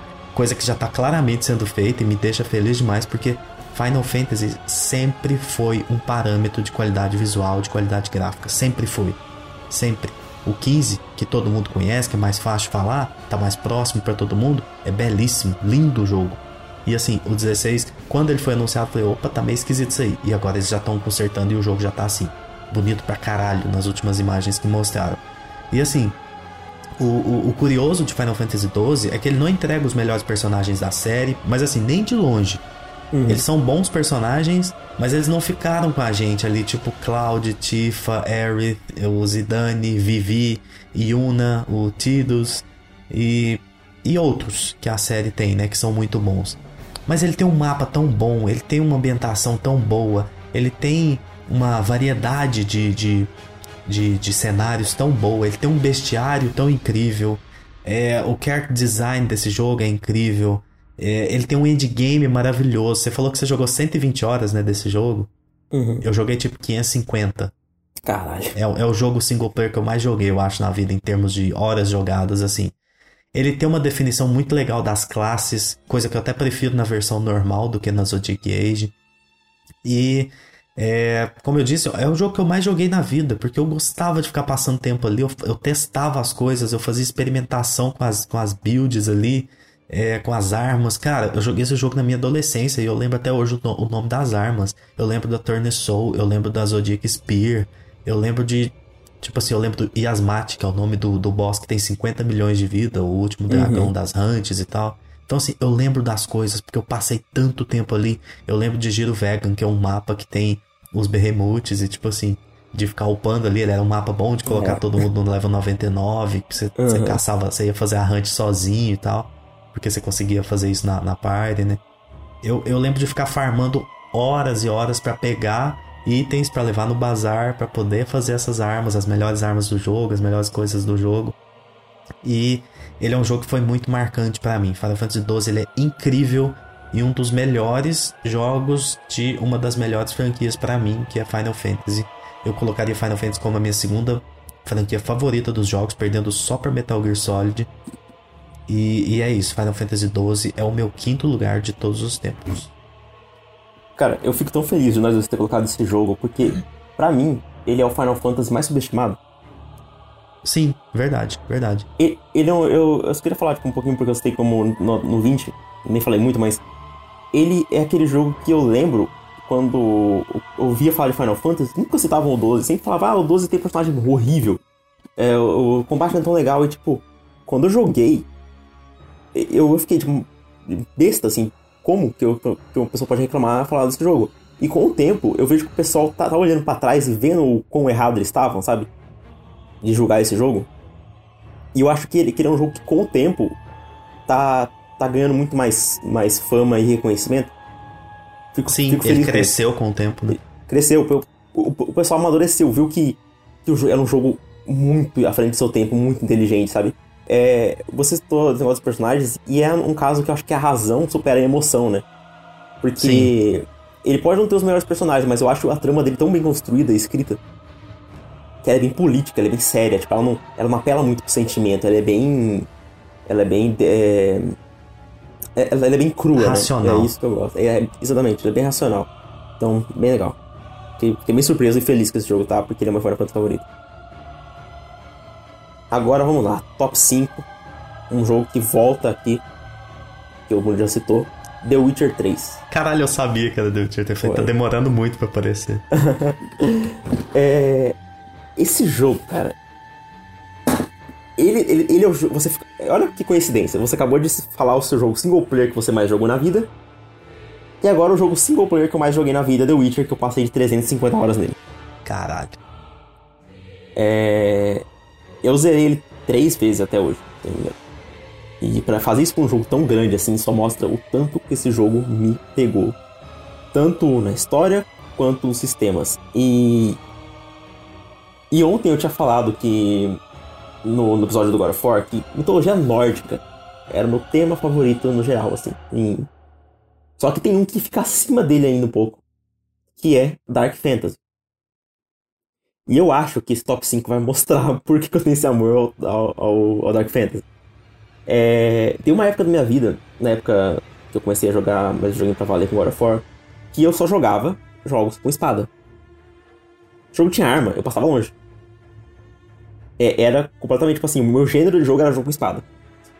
Você não, o inimigo da pólvora. É, exatamente. Eu, eu, eu, eu nasci em mil. em 1100, 1500, sei lá, no, no Japão. Eu só, eu só gostava de jogo com espada. Então por isso que daí, foi daí que eu joguei. Que eu joguei Shadow of Colossus, foi aí que eu joguei God of War, Prince of Persia, Devil May Cry, que até que tem arma também, mas a espada é a principal. E. Aí veio Skyrim, que foi um jogo que me abriu para RPG ocidental. Eu falei, caramba, esse jogo aqui é diferente de tudo que eu já joguei. Em 2011 eu joguei. Falei, cara, nunca vai ter nada maior do que isso, ou nunca vai ter nada tipo que eu que eu vou, vou sentir no mundo como, como, esse jogo. Aí veio um trailer de um tal de The Witcher 3 e o meu, meu, hype começou a aumentar, aumentar, aumentar. E quando eu joguei, Skyrim virou piada.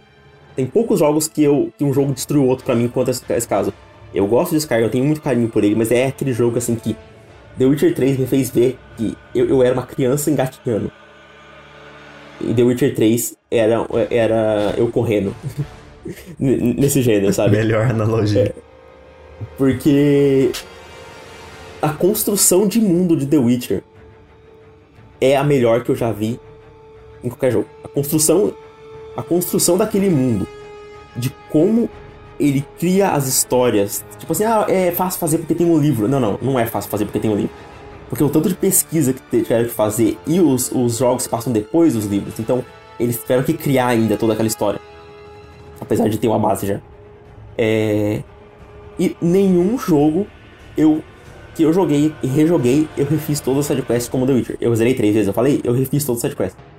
Porque não, tipo, não tem como. Eu, as sidequests desse jogo tem sidequests que eu acho melhores do que jogos completos. Sim. Tipo, a, a, aquela missão Último Desejo é, tipo, uma sidequest que eu quase chorei. Tipo, com, que jogo você pode falar isso?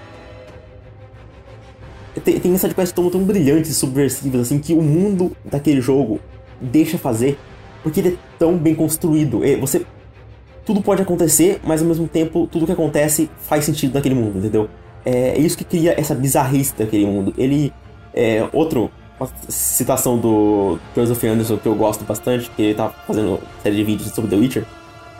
The Witcher é bem mais diferente de Senhor dos Anéis ou de Game of Thrones, por exemplo. Ele é mais parecido com Shrek de um jogo, um jogo tipo de fantasia mexer com fábulas, sabe? Tipo, de ser essa mistura tão bizarra é, e funcionar. E Geralt, mesmo sendo um personagem que você faz escolhas, para mim é um dos melhores protagonistas dos videogames. Com certeza. O, ele tem um carisma, ele tem uma presença, a voz dele é o tipo o trabalho dele é, é, tão é tão videogame o trabalho dele de ser um caçador então de monstros e funciona tão bem naquele mundo. Tipo, cara, eu posso ficar falando por horas, assim. Eu, eu amo o casting secundário desse jogo. Ciri, Dandelion, é, que no caso é, é Jasker no, nos livros, né? É, a Ciri, a Yennefer, a atriz, o, o Zoltan. E, tipo, até, cara, até os vilões ou personagens mais dúbios, assim, como os, os Zizka ou a... O, o, o, Rei Emílio, que é um babaca, o Radovid, filho da puta Júnior, melhor nome. Sim. E, cara, beleza, eu, eu tenho uns probleminhas com o jogo, o combate não, não é tão, tão denso assim, apesar de eu achar bem melhores do que outros jogos do gênero, mas tudo bem. Tipo, pega, compara ele com, com o Skyrim, o combate é três mil vezes melhor, né? É, mas ele tem uns probleminhas e tal, e. Só que isso só mostra o tanto que esse jogo acerta nas coisas que ele tem que acertar. É um dos jogos mais densos que eu já joguei. É um jogos mais bem escritos, mais, mais bem trabalhados. Esse jogo é um milagre ter saído por uma empresa daquele tamanho naquela época. Verdade. É isso. E só finalizando, pincelando aqui, é um jogo que tem duas DLCs que são melhores do que 90% da indústria. É, com certeza. O pessoal fica bravo que Blood and Wine ganhou como melhor RPG em 2016. Não, merecia, merecia como jogo do ano, inclusive. É verdade. Bom, legal demais ver você complementando tanta coisa de The Witcher 3 que, como eu disse, eu aceito tranquilamente. Se alguém quiser eleger ele como o melhor jogo já feito, tá, É, tá tudo certo. Por um tempo foi o meu jogo favorito da vida, pra você uma ideia. É, tipo assim, tá tudo certo pra mim. Se alguém quiser colocar ele como o melhor jogo da vida, eu não, nem, nem questiono. Ele, ele God of War, se a pessoa falar pra mim, eu. De boa. É. Cara, quarto lugar. Eu acabei de tecer elogios de aqui de, de me derreter por Final Fantasy XII, não foi? Uhum. Só que ele não é o meu Final Fantasy favorito. Porque o meu Final Caramba. Fantasy favorito é o 9. Quarto lugar, Final Fantasy 9. O legal Surpresa é que, assim, tá, como eu acabei de falar, né? Uma das minhas, minha segunda franquia favorita da, da história. Ela é, é muito especial. O Final Fantasy 9 ele é muito especial e simboliza, assim, junto com o, o, o Persona, o meu amor pelos JRPGs aqui na lista. E com o, o- Final Fantasy VII sendo um dos jogos mais importantes da história, muito mais importante do que o 9, por exemplo, o Tactics, que é brilhante, o 12, que eu acabei de mencionar, sendo um dos melhores que eu já joguei, o ápice da franquia, pra mim, porque eu gosto em Final Fantasy, tá aqui no 9. E assim, ele é uma carta de amor pros fãs. É, infelizmente é um jogo que, que perde muito pela, pela passagem do tempo. E assim, ele não vai impactar tanto as pessoas hoje quanto quando ele foi lançado há mais de 20 anos. E até você, né, que jogou recentemente e gostou bastante, eu sinto que você teria gostado mais se você tivesse jogado ele na época do lançamento. Se você tivesse jogado ele mais próximo lá. Eu Porque. amei. Muito. Oi? Eu amei muito ele. Imagina Ah. se tivesse jogar na época. Legal, exatamente. Se tivesse jogado na época, era um impacto assim absurdo. Por isso que é um jogo que eu acho que assim, ele, ele pede, ele clama por um remake. Eu queria muito um remake dele, mas claro, feito com carinho, da maneira, entre aspas, correta. E Uhum. assim, quem sabe esse remake venha e, e faça mais pessoas jogarem esse jogo. Porque na época ele foi É. um pouco abafado é, pelo lançamento do PlayStation 2, né? Aquele fenômeno absurdo que foi o PlayStation 2, aquele lançamento. E já Verdade. que ele foi o último Final Fantasy, né? Do, do PlayStation 1. E, cara, ele para mim ele é uma aula de como desenvolver personagens e personagens que ficam marcados com a gente. Eu joguei esse jogo há muitos anos e rejoguei ele recentemente no, no Vita. E assim, como é bom, é, é- como ele é bom em trabalhar com ambientação, como ele te transporta para aquele mundo, como ele, ele tem um cuidado em todas as cidades, em todas as regiões que você visita, ele tem um cuidado de, de te ambientar naquilo ali de uma forma assim única. E assim, imagina jogar isso quando você é jovem, você é criança para adolescente ali, você tá jogando esse jogo. É, é um negócio absurdo assim. Ele, ele continua sendo, como eu disse, eu joguei recentemente, ele continua me fazendo assim sonhar que Final Fantasy XVI, que vai sair agora, seja uma experiência desse nível. Então, assim, joguem Final Fantasy IX. Esse jogo ele precisa ser mantido vivo. E é isso, meu quarto lugar da vida, Final Fantasy IX.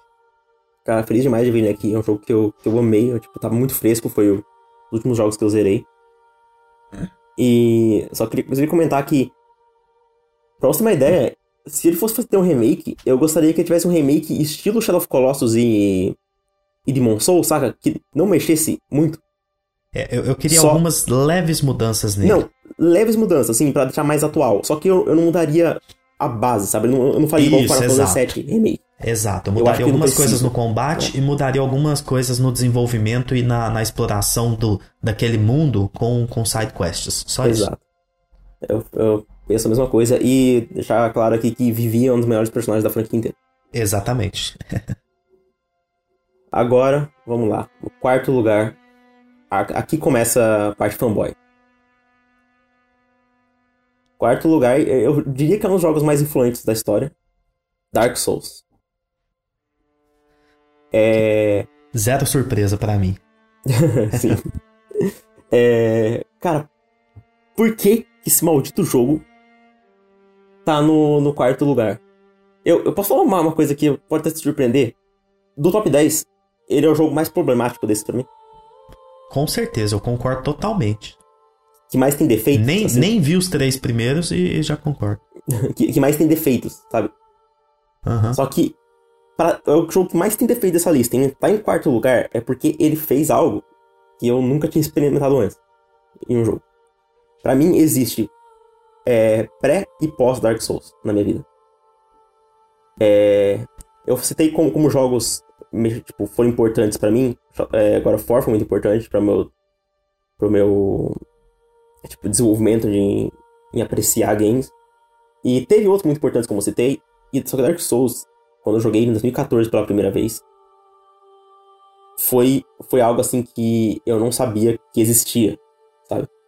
Eu, eu não achei que um, que um jogo onde a história ela é contada é, de uma forma bem é, obscura e de interpretação pudesse causar aquele efeito. Um efeito tão emocional e tão. Como posso dizer? É até difícil de, de, falar sobre esse jogo, porque ele é tão, ele tem uma experiência tão única e, pro, e tipo, pessoal, assim. Porque ele fala é, para cada um diferente, apesar de todo mundo que, que joga e ama ele terem sentimentos iguais. É, tem poucos jogos que gameplay me marcam tanto. Tem poucos jogos que eu consigo falar, quais são os meus favoritos em jogos? E eu falo, ah, é, é quando eu, eu desci no elevador no jogo. É isso, é Dark Souls é, é isso. Foi um momento que, que, eu, que eu presenciei um dos melhores cenários que eu já vi construído. É um labirinto que você não percebe que você tá nele até quando você sai. É, é um jogo que, que pra mim estragou chefes de videogames. Depois de Dark Souls, eu nunca, nunca mais consegui gostar de chefes e outros jogos do mesmo jeito. Pra mim, todo o chefe eu comparo com o jogo da From. Se eu fizesse uma lista, ah, top 10 é, boss favoritos. 10 ou 9 seriam da From Software. E, e, Dark Souls 1, ele tá aqui. É, o 3 era pra estar no meu top 20 também. Top 15. E Demon Souls também. Era pra estar no meu top 20. Só que eu falei, ah, não vou colocar tanto Souls, né? Porque já tem, já tem bastante. Já. Já tem mais do que o suficiente para mostrar que o meu lado fanboy. É, e, e, esse meu amor por Dark Fantasy já, já se mostrou aqui com The Witcher e Dark Souls agora. É, e ele foi muito influenciado por Berserk, que é uma das minhas obras favoritas também.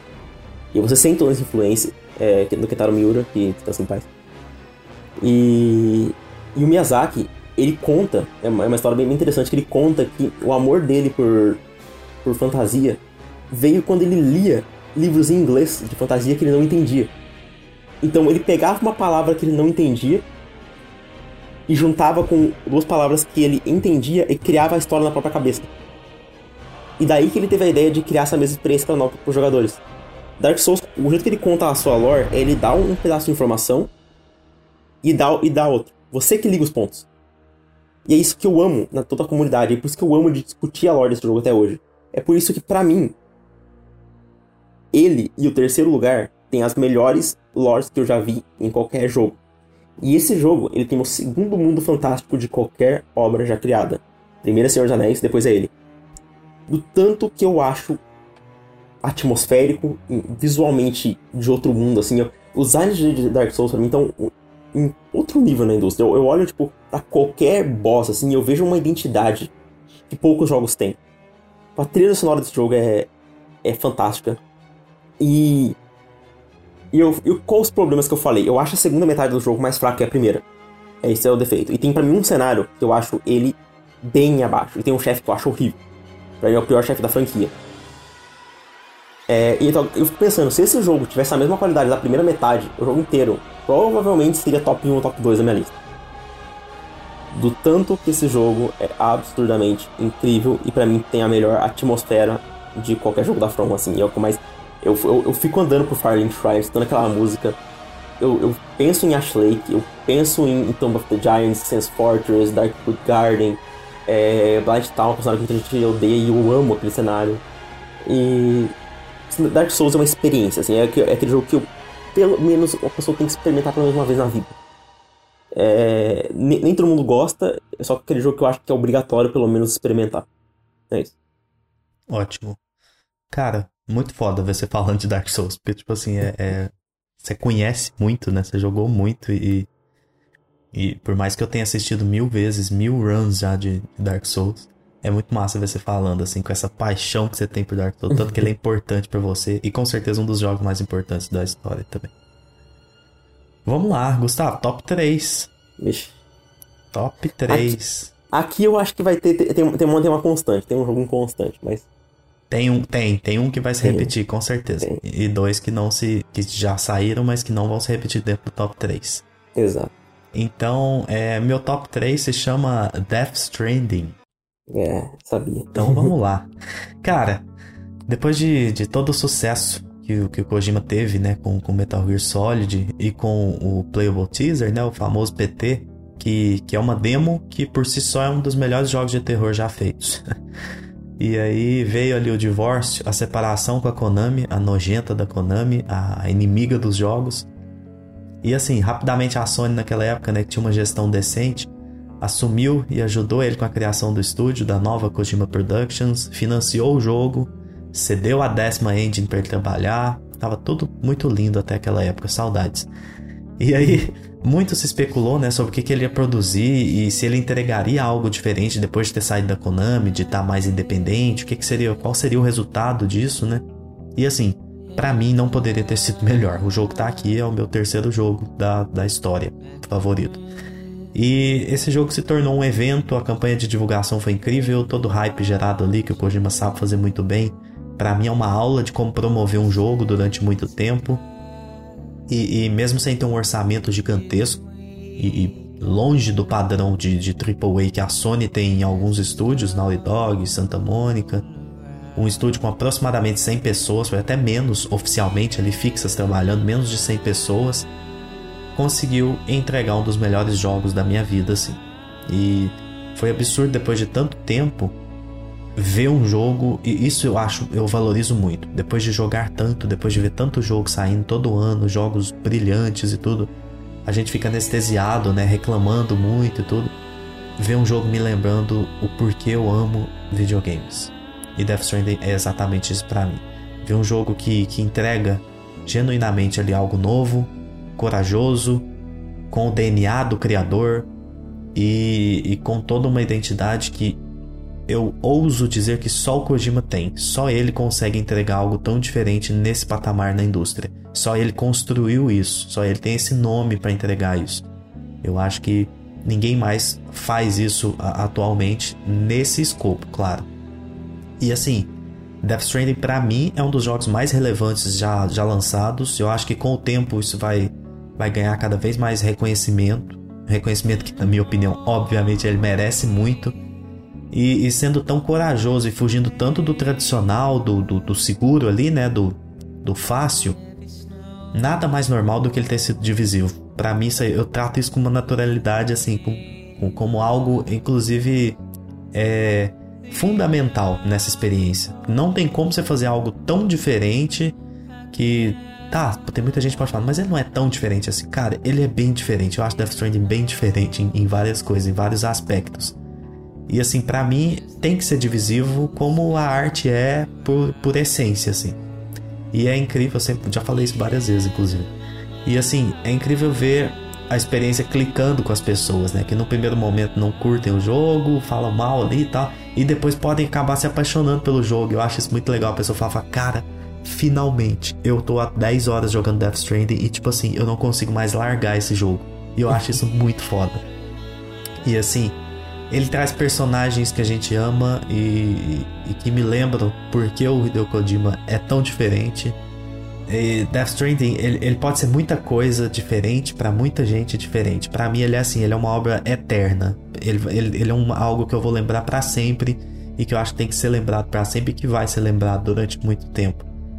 Eu, eu mal posso esperar para jogar a próxima obra da Kojima Productions, seja ela uma continuação de Death Stranding ou não. Eu fecho o olho e confio porque eu gosto demais. E assim, é, é, é até difícil falar de Death Stranding pra mim. O que aquele jogo cria, eu, tipo assim, eu, eu chorei no, no, início do jogo. Tipo, o Sam andando de moto ali, naquele momento que ele cai, sofre um acidente ali.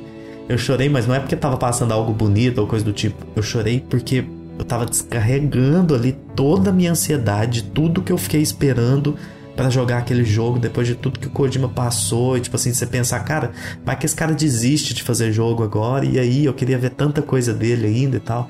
E ver que o produto tava ali, que tava entregue e que era um negócio novo e que eu não sabia muito bem o que esperar. Tipo assim, eu, eu me emocionei no começo e eu me emocionei algumas vezes nos momentos que as músicas tocam ali no jogo. É, eu acho que não existe nessa indústria alguém que sabe escolher músicas para jogo como Kojima. É, assim, tem, tem jogos com trilhas incríveis, até melhores, mas eu acho que para escolher música para jogo, e, e, assim, você pode pegar em Metal Gear, ele fez isso, e em Death Stranding de novo, eu acho que não tem igual.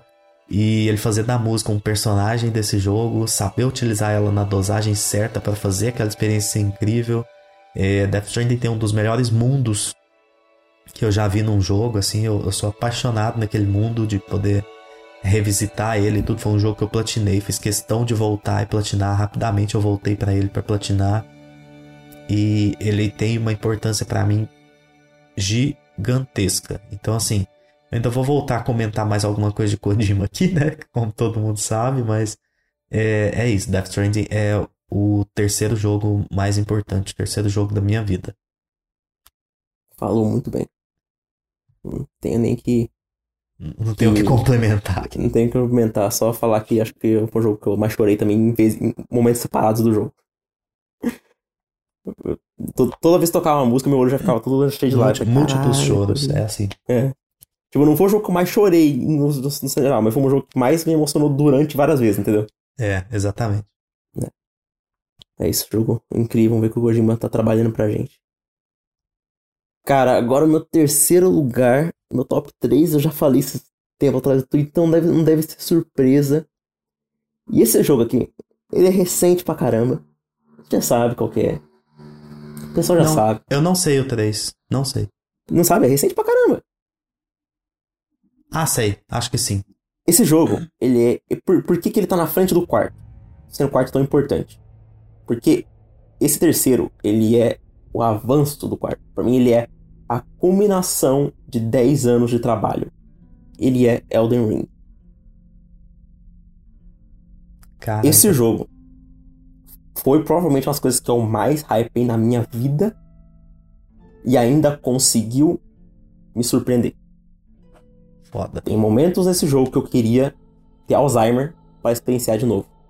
Eu queria descer aquele elevador e encontrar é, o rio Siofra de novo. Eu queria entrar em, em Necron Eternal City.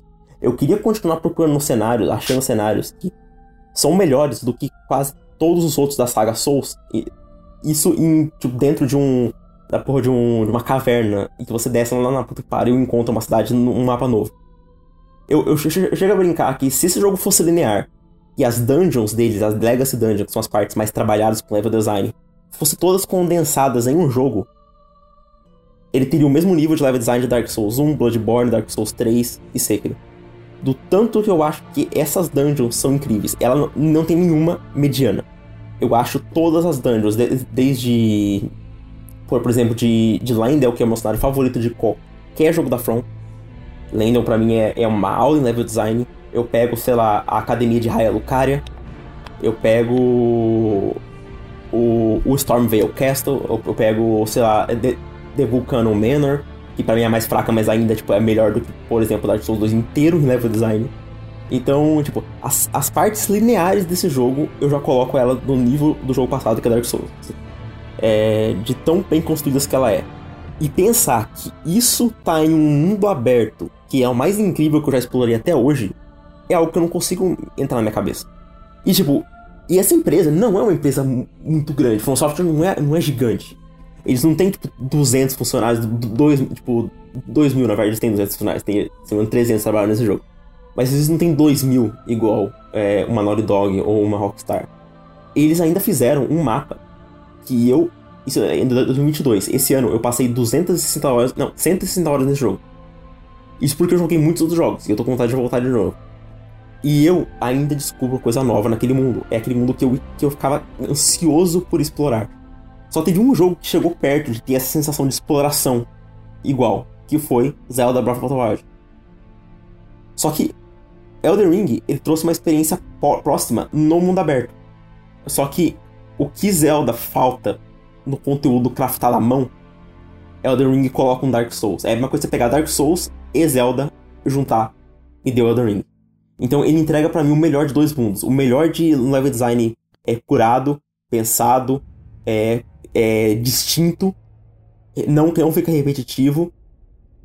E juntando com um mundo aberto muito bem trabalhado, gigante, e que em nenhum momento eu fiquei cansado. O pessoal fala, ah, o jogo se estende na reta final. Eu até entendo a pessoa sentir isso. Eu não senti em nenhum momento. Mas, é, tipo, eu sou, talvez é, isso varia de pessoa a pessoa. Mas. É, esse jogo, ele, ele, pega todos esses elementos e coloca tudo numa mistura e entrega isso. E. Chefes, que é uma das coisas que eu mais gosto em, em jogos, é a coisa que eu mais jogo. Eu gosto de jogos da From, e esse jogo, pra mim, superou todos. Pra, é, Malenia é um dos chefes mais difíceis que eu enfrentei, e é meu chefe favorito da vida. É, eu, eu lembro a primeira vez que eu vi a segunda fase dela, eu, eu, eu, eu até falei com, com o Murilo, mandei mensagem pra ele falando, mano, eu não acredito que eu tô vendo isso, é a mostra mais linda que eu já vi até hoje. Você lembra, né, quando, quando eu vi a segunda fase Com da Malenia? certeza. Eu fiquei, cara, inacreditável. Eu, quero, eu vou fazer uma tatuagem dela, inclusive, mais pra frente. Tá? Tipo, do tanto que aquele design, assim, me, me marcou. E... E, tipo, Elden Ring pra mim é isso. É, é a combinação de tudo que eu amo, assim. Ele mistura três coisas que eu amo. Dark Fantasy, Senhor dos Anéis e mitologia nórdica. É tipo um jogo dos sonhos pra mim. Ele, ele pegou três coisas que eu amo e pegou a referência de todos e juntou em uma coisa só. Eu não acho ele perfeito, porque eu acho que ele, ele tenta abocanhar tanta coisa é óbvio que ele não vai, ele não vai ser, conseguir ter 100% em tudo. Só que eu acho que o, o, o que ele faz é algo assim que dificilmente eu vou ver de novo em um jogo. Até pra From. É, esse é o jogo que eu fico com medo, porque depois disso eu não vejo a From batendo nesse jogo. Eu tô com medo por eles, entendeu? É isso, botei pra fora. É isso. Impecável. E eu lembro demais, eu participei de todo o hype com o Gustavo desse jogo, assim, de falar as coisas pra ele, de assistir o trailer antes e falar, cara, tem coisa, não assiste, tem coisa que eu acho que é. você não vai, você não quer ver e tudo, tem coisa, tem isso, tem aquilo, aí eu, a gente foi dosando dessa forma e eu tenho certeza que quando eu jogar, ele vai entrar alto na minha lista, assim, de jogos da vida também. Hum, com, com certeza, por, por, tudo que eu assisti, eu não tenho problema em assistir antes os jogos da From, assim, eu assisti pra caralho o gameplay desse jogo, então... muito foda ver você falando e fiquei surpreso, porque eu achei que ele era o segundo não. na sua lista. Coração agora, fala mais ó. É, mas agora eu sei quais são os seus dois jogos. Também sei o seu. Agora já matei. Você sabe os meus também, né? É. Não tem nem, não tem nem como. E agora, eu tô, tô sendo muito sincero. Eu não sei qual dos dois colocar em primeiro e em segundo nesse momento. nesse momento tem, tem, tem um deles que tá tá em primeiro aqui, lógico, e, e, em segundo, mas eu não sei o que fazer, mas eu vou eu vou caralho. Eu vou jogar muito com, com o coração aqui. Então vamos lá. Meu top 2 é The Last of Us Part 2. Caramba. Não é. Ele, ele, ele tava em primeiro até agora, mas eu vou uhum. descer ele pra segundo porque. Por alguns motivos. Mas assim, tá não, não consigo diferenciar os dois em termos de do quanto eu gosto desses jogos. Cara, The Last of Us, e aqui representando os dois, que eu vejo os dois como uma obra só, principalmente agora, né? Uhum. E assim, é o primor técnico da Naughty Dog, que para mim é o melhor estúdio da indústria, tecnicamente falando, aliado a uma história extremamente bem contada, com uma narrativa impecável, e que fez com que é, aqueles. Que eu, que eu me importasse com aqueles personagens mais do que qualquer outro personagem em qualquer outra obra. Eu não me importo mais com ninguém do que com o Joe e com a Ellie. Não, não me importo mais com nenhum, nenhum outro personagem do que esses dois. E assim, o, o mundo pós-apocalíptico que eles criaram, que é super bem construído ali e acaba ficando como um segundo plano para mim, na minha experiência. Mas se você analisar bem, é impressionante como ele muda as pessoas, impacta cada ação delas, por mais simples que seja essa ação. E, e, essa ação que qualquer um toma ali, isso é muito impressionante. Cara, a, a Naughty Dog com, com as duas partes, 1 um e 2 agora, né? Conta uma das, talvez a melhor história assim que eu já que eu já consumi na vida. Perdão. E é impossível para mim tomar uma água aqui. Falando The Last of Us, a garganta começou a dar um nó.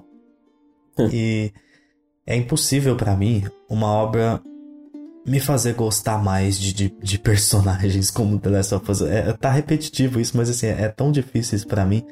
Porque ele conta uma história sem se preocupar com nada, com quem tá jogando. Ele não faz esforço nenhum para te agradar, The Last of Us.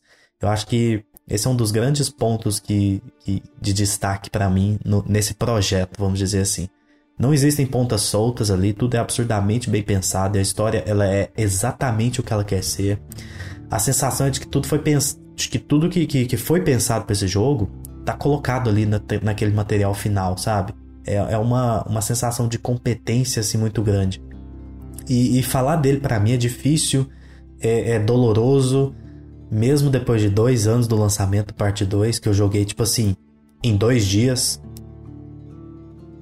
tomando uma água aqui também, que a garganta deu uma, uma zoada. Mesmo, mesmo eu tendo jogado ele em, em, dois dias, se a voz ficar ruim, você fala. e eu joguei 13 horas por dia ali para consumir rápido aquilo e foi impactante demais. E assim, a parte 2, que é a mais pesada de todas, né? E, e falar dele me, me faz ficar animado em saber que eu vou jogar de novo a primeira parte agora no remake, com, com o visual e o gameplay atualizado que esse jogo merece. Agora com esse remake que tá incrível e tudo que tá saindo dele tá, tá absurdo. A gente tem aquela, aquela pequena polêmica, né, de achar que ele é desnecessário, e realmente é, mas vai ser incrível porque é a Naughty Dog. E quando eu falo de The Last of Us, eu tô falando de algo que tá no mesmo nível de O Senhor dos Anéis para mim, por exemplo.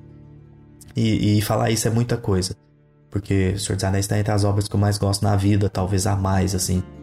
E é o tipo de obra que, felizmente, a gente vai experienciar poucas vezes na vida. E eu digo felizmente, por quê? Porque se isso fosse comum, produções desse nível, talvez o impacto dela na nossa vida seria reduzido.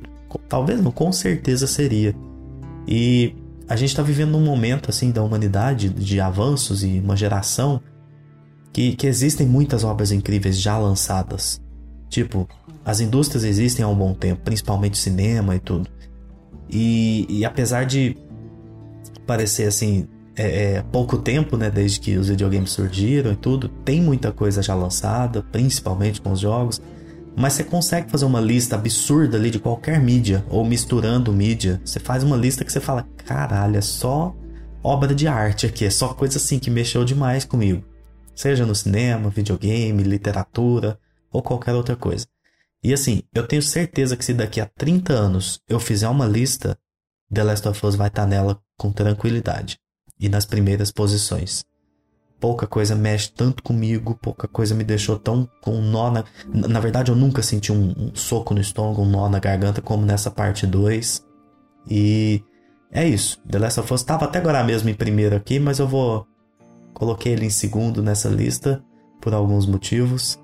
E para mim, é, se, se fosse considerar aqui, tô, tô colocando ele em segundo porque eu tô considerando somente coração. Se fosse considerar um pouquinho sobre qualidade, ele subiria para primeiro na hora. Então, é isso. The Last of Us Parte 2, representando aqui o 1 e o 2, meu segundo jogo da vida. Perfeito. E de novo, não foi combinado, mas no top 2, meu segundo jogo favorito de todos os tempos, também The Last of Us Part 2. Só continua então o que eu tava falando aí. é... O que o Murilo falou é... é exatamente o que eu penso sobre o jogo. O que ele fala que eu nunca me importei com personagens tanto quanto esse jogo. É, é isso aí. Tipo, são meus dois personagens favoritos de videogames. É o Joel e. Eu não, eu não consigo é, me importar mais com nenhum personagem do que me importa com eles. É, eu tinha falado antes que Death Stranding foi o jogo que eu mais me emocionei em momentos diferentes, parados. Só que não teve nenhuma, sequer obra que tenha me destruído tanto emocionalmente quanto esse jogo. Exato. É, esse jogo, ele me afetou fisicamente em momentos que, assim, que chegou uma hora que comecei a dar uma crise de pânico quase em mim que foi uma parte específica que a, que a Ellie entrou no, no aquário. Eu tava com tanto medo do que tava acontecendo que comecei a tremer. O, o, rosto começou a formigar. Que é coisa que você só sente quando está passando por um momento realmente de risco na sua vida. Quem passou por esse momento de tensão. E, e, eu tive que parar. Eu nunca fiz isso com nenhum jogo. Nenhum. As primeiras horas desse jogo também, eu, eu tive que parar de jogar um pouco. Eu, eu tava chorando porque eu não, eu não consegui. A luta final desse jogo, eu, eu quase não enxerguei, porque meus olhos estavam cheios de lágrimas, eu tava chorando enquanto eu tava lutando. É um bagulho absurdo. Aquela cena específica, que para mim é a melhor cena, é a minha segunda cena favorita de todos os videogames, que é uma cena entre o Joe e Ellie. Você até sabe qual é. Da varanda? Isso. Uhum. Minha segunda cena favorita de todos os jogos é aquela cena é, foi o momento que eu mais desabei, assim. O crédito, o crédito inteiro desse jogo eu tava incrédulo, assim. E é o que você falou, é aquela obra que sempre vai ficar marcada na minha vida. É, eu, eu, eu, falo que eu tenho três obras favoritas na minha vida. É Senhor dos Anéis, que você também citou. Primeiro lugar dessa lista. E The Last of Us Part 2. São, são minhas três favoritas, assim, no geral. E, e eu, eu vou até falar uma coisa ser polêmica para algumas pessoas, não, não importa. É, pra dar nossa opinião mesmo, mas eu acho que esse é o jogo mais corajoso já feito até hoje. Eu também acho. Tipo, ah, mas eu tenho outros jogos que foram que, que criaram mais coisas diferentes, não, não, importa. Para mim, para mim, tipo, o que esse jogo fez com uma fanbase, tipo assim, pegou um dos jogos mais mais teve sucesso de todos os tempos, desconstruiu completamente ele. Tanto que eu nunca vi tanto ódio em cima do jogo quanto desse jogo. Eu nunca vi tanto amor também.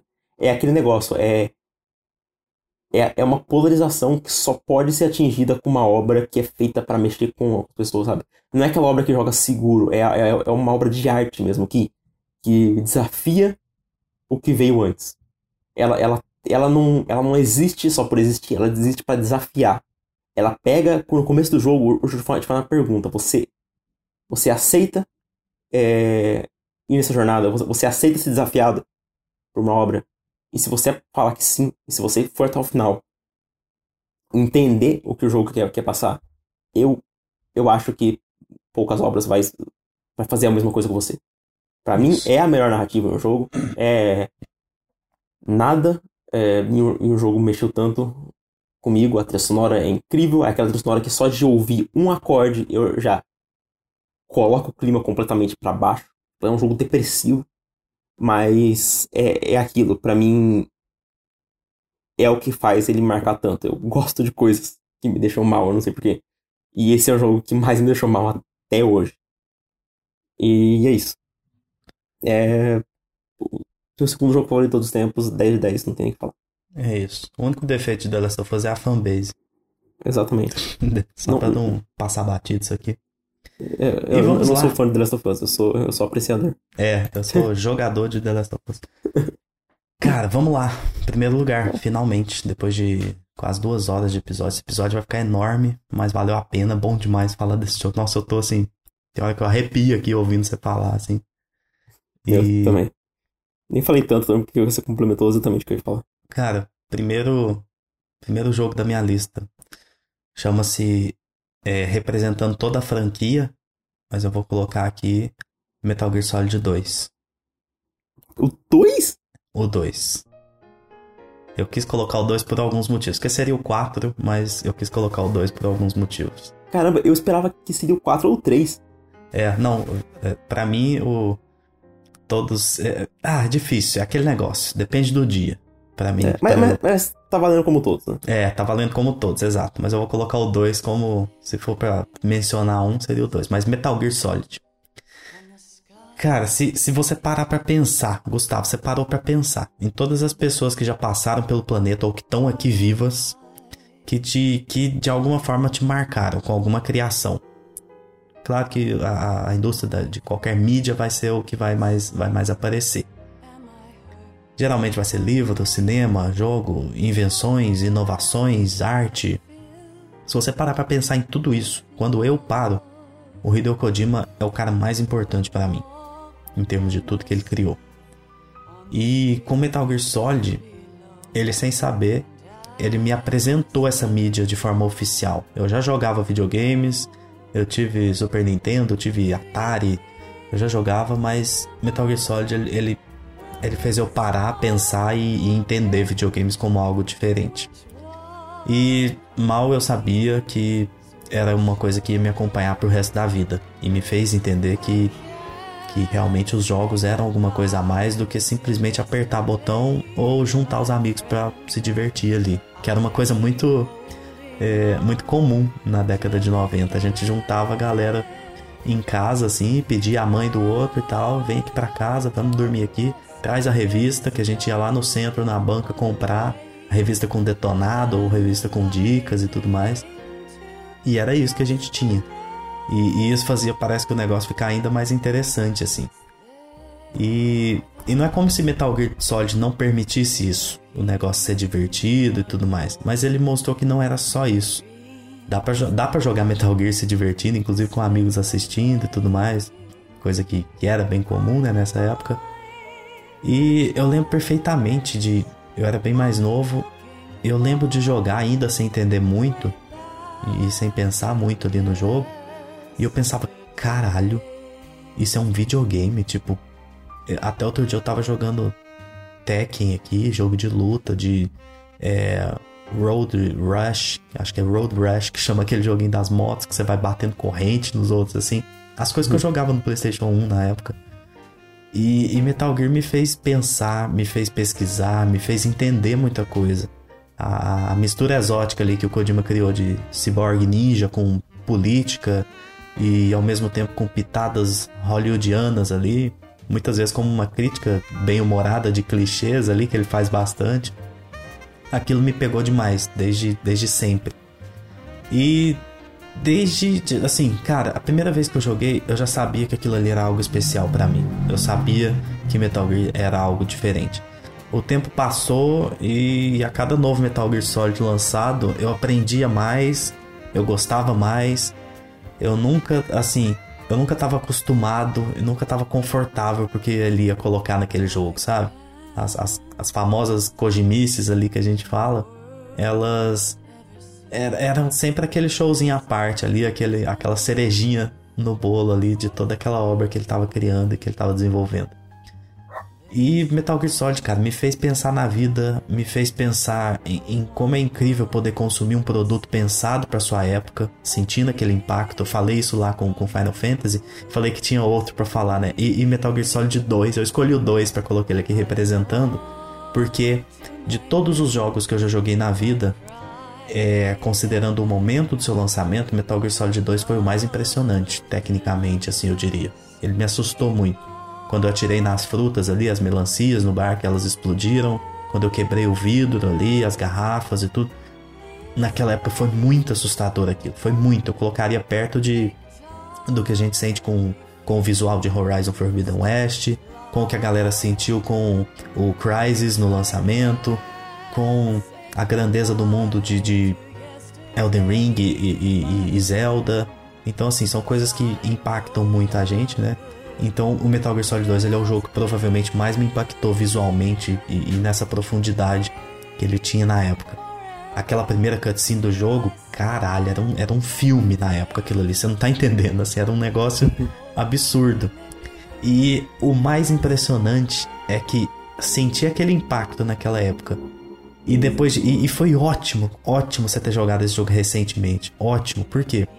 O mais impressionante é ver que depois de 20 anos, mais de 20 anos, ele continua mais atual do que nunca. E assim, isso é assustador num nível impressionante, porque todo mundo fala, ah, mas não é muito difícil pensar, cara, se fosse fácil todo mundo faria isso. E assim, a mente visionária e genial do Kojima, fruto de um, um consumo desenfreado que ele tem de tudo que ele pode, né, como, como mídia, ele conta uhum. isso no próprio livro que ele escreveu. É, eu acho que isso foi o que permitiu essa franquia existir. Metal Gear Solid é a minha franquia favorita da vida. Eu sempre senti algo diferente na identidade que ele criou nessa IP. E assim, resultado. Tô aqui 24 anos depois do lançamento do primeiro Metal Gear Solid, com o braço tatuado aqui com personagens da franquia. Pra quem não sabe, eu tenho o Psycho Mantis e o Old Snake tatuado no braço. E junto com eles eu tenho o Sam e o Higgs de, de Death Stranding. Então, assim, meu braço tá fechado com, com obras do Kojima e o autógrafo dele aqui que eu peguei na, na BGS de 2017. E é isso, Metal Gear para mim é eterno também. É a obra mais importante para mim dessa indústria, na minha visão, para que desenvolveu, né, possibilitou coisas que eu que eu gosto. E Metal Gear Solid 2 foi assustador em seu tempo e eu acho que ele continua assustador. Para quem quiser tiver curiosidade, pesquisem sobre é, é, sobre o, principalmente a reta final do jogo, né, que você mencionou, os diálogos ali e tudo mais. Eu até diria que talvez o meu preferido da série não seja o 2, seja o 4, que é mais um. É, é incrível também e, é, e, foi mais pensado como um fanservice ali. Mas todos são incríveis, do 1 ao 4. Para mim, todos são perfeitos. O 5 é um excelente jogo, mas como Metal Gear ele é o mais fraco do, do 5. E é isso. Metal Gear Solid é o meu jogo da vida. Perfeito. Perfeito mesmo. Muito bom ver você falando sobre ele. É, eu tava esperando um dia você falar de Metal Gear assim. Desde quando eu conheci você. Ah. Que a gente sempre conversa. Conversa, mas não conversa tão, tão aprofundado assim. E Metal Gear. É, você nunca falou tanto quanto agora. É, eu falei um pouquinho, né? Assim, é. Poderia falar tanto, resumir, resumir, resumir, resumir. Mas uma hora a gente faz um pra falar assim o tempo todo. Eu lembro quando os, os meninos gravaram o, o Snake e o Carlos gravaram um podcast e tinha um outro convidado que eu infelizmente esqueci o nome aqui.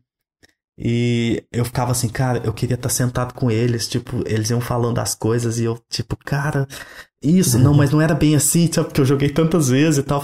Aí alguém falava, não, mas tinha que fazer isso e demorava e tal. Eu falei, não, não demorava não, isso aí é uns 20 segundos só para fazer. Eu ficava uhum. querendo participar, sabe, tipo, então uma hora a gente pode fazer e falar por mais tempo, assim, de Metal Gear, mas é isso aí. Vai fazer ou não?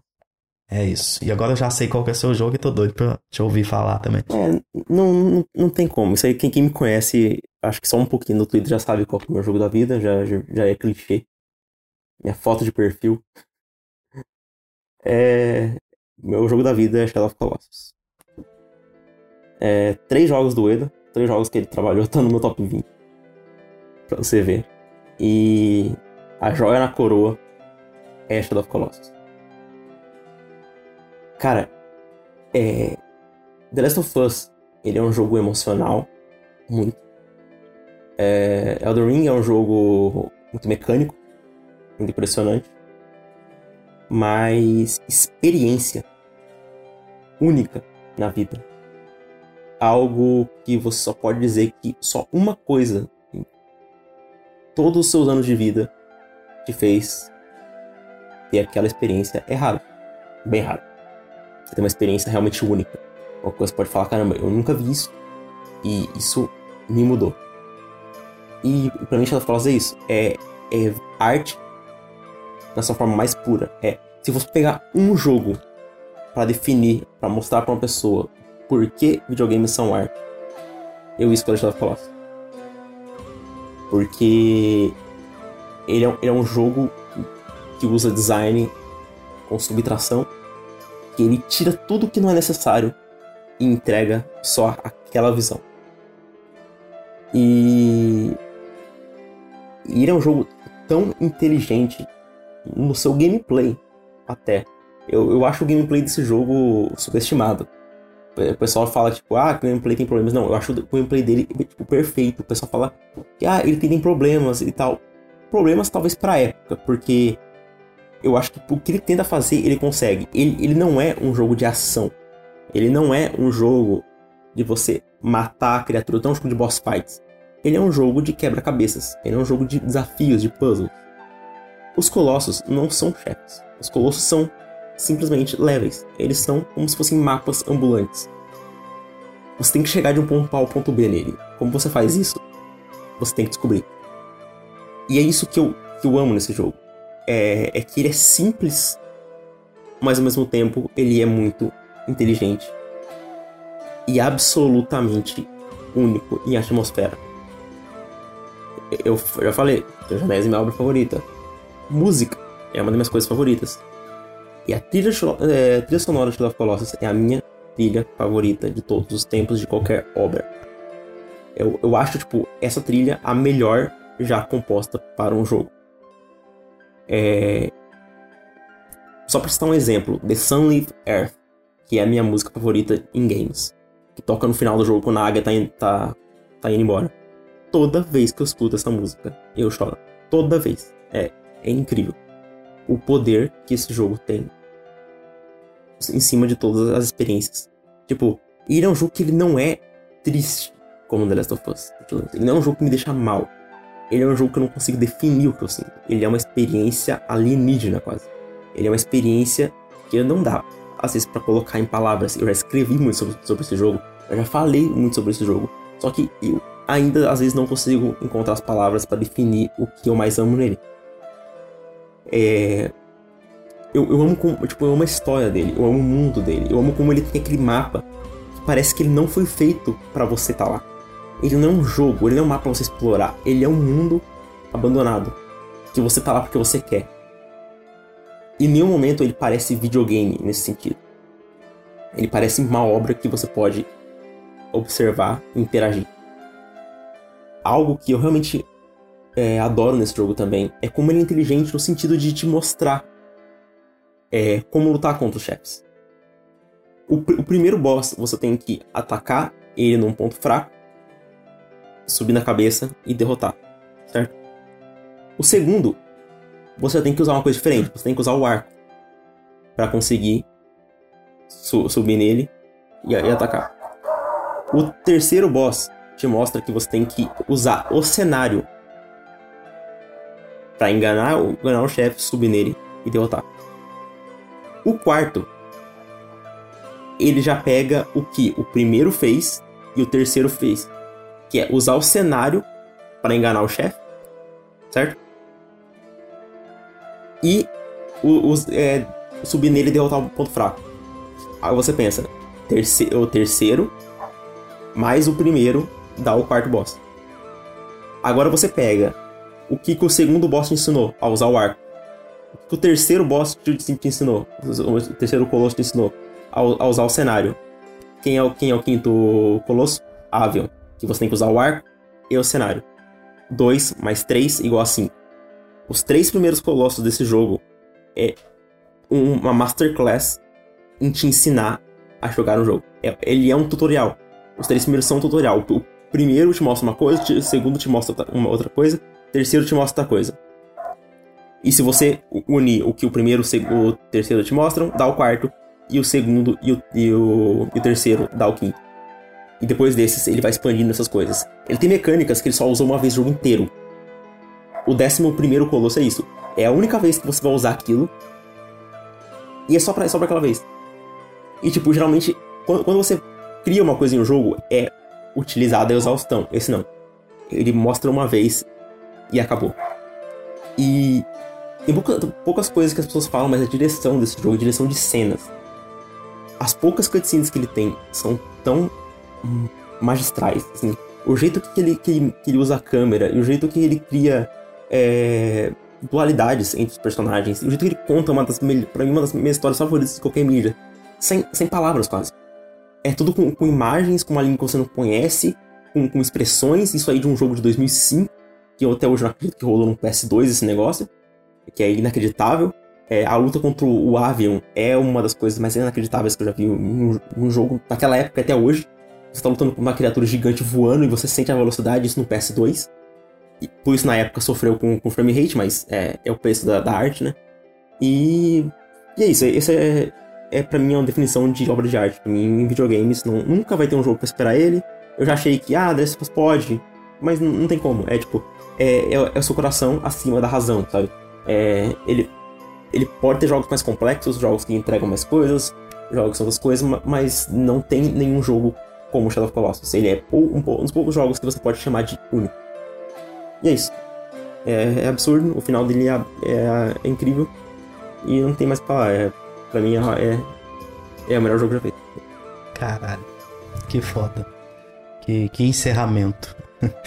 e, e, ele é o tipo de jogo também que se tivesse poderia ter ficado em primeiro na minha lista também não, não seria estranho e se, se juntar uma galera e definir que ele é também, pra mim tá tudo certo, ele é o, ele é o maior, não tem problemas. É. Exato. Tem vários jogos que eu penso exatamente assim, tipo, o pessoal decidiu, ah, melhor jogo, jogo da história. Não é o meu, mas concordo. É, e eu fiquei em dúvida entre os seus três primeiros, qual que você colocaria, talvez é, subindo Elden Ring pra primeiro, ou talvez o The Last of Us e tal. Eu, eu não, tinha não. colocado The Last of Us em primeiro, mas é isso. Eu, na, ele é o segundo e Metal Gear mais importante para mim. Mantive é tipo o coração. Isso. É, tipo isso mantendo o coração. Deixar a qualidade, falar um pouquinho mais alto, aí The seria o primeiro. Mas. É isso, com isso a gente encerra esse episódio. E que episódio bom de gravar, hein? Puta que pariu. Que episódio longo, mas é bom que tem as numerações dos, dos das posições. Dá pra ir fragmentando aí pra, pra ouvir.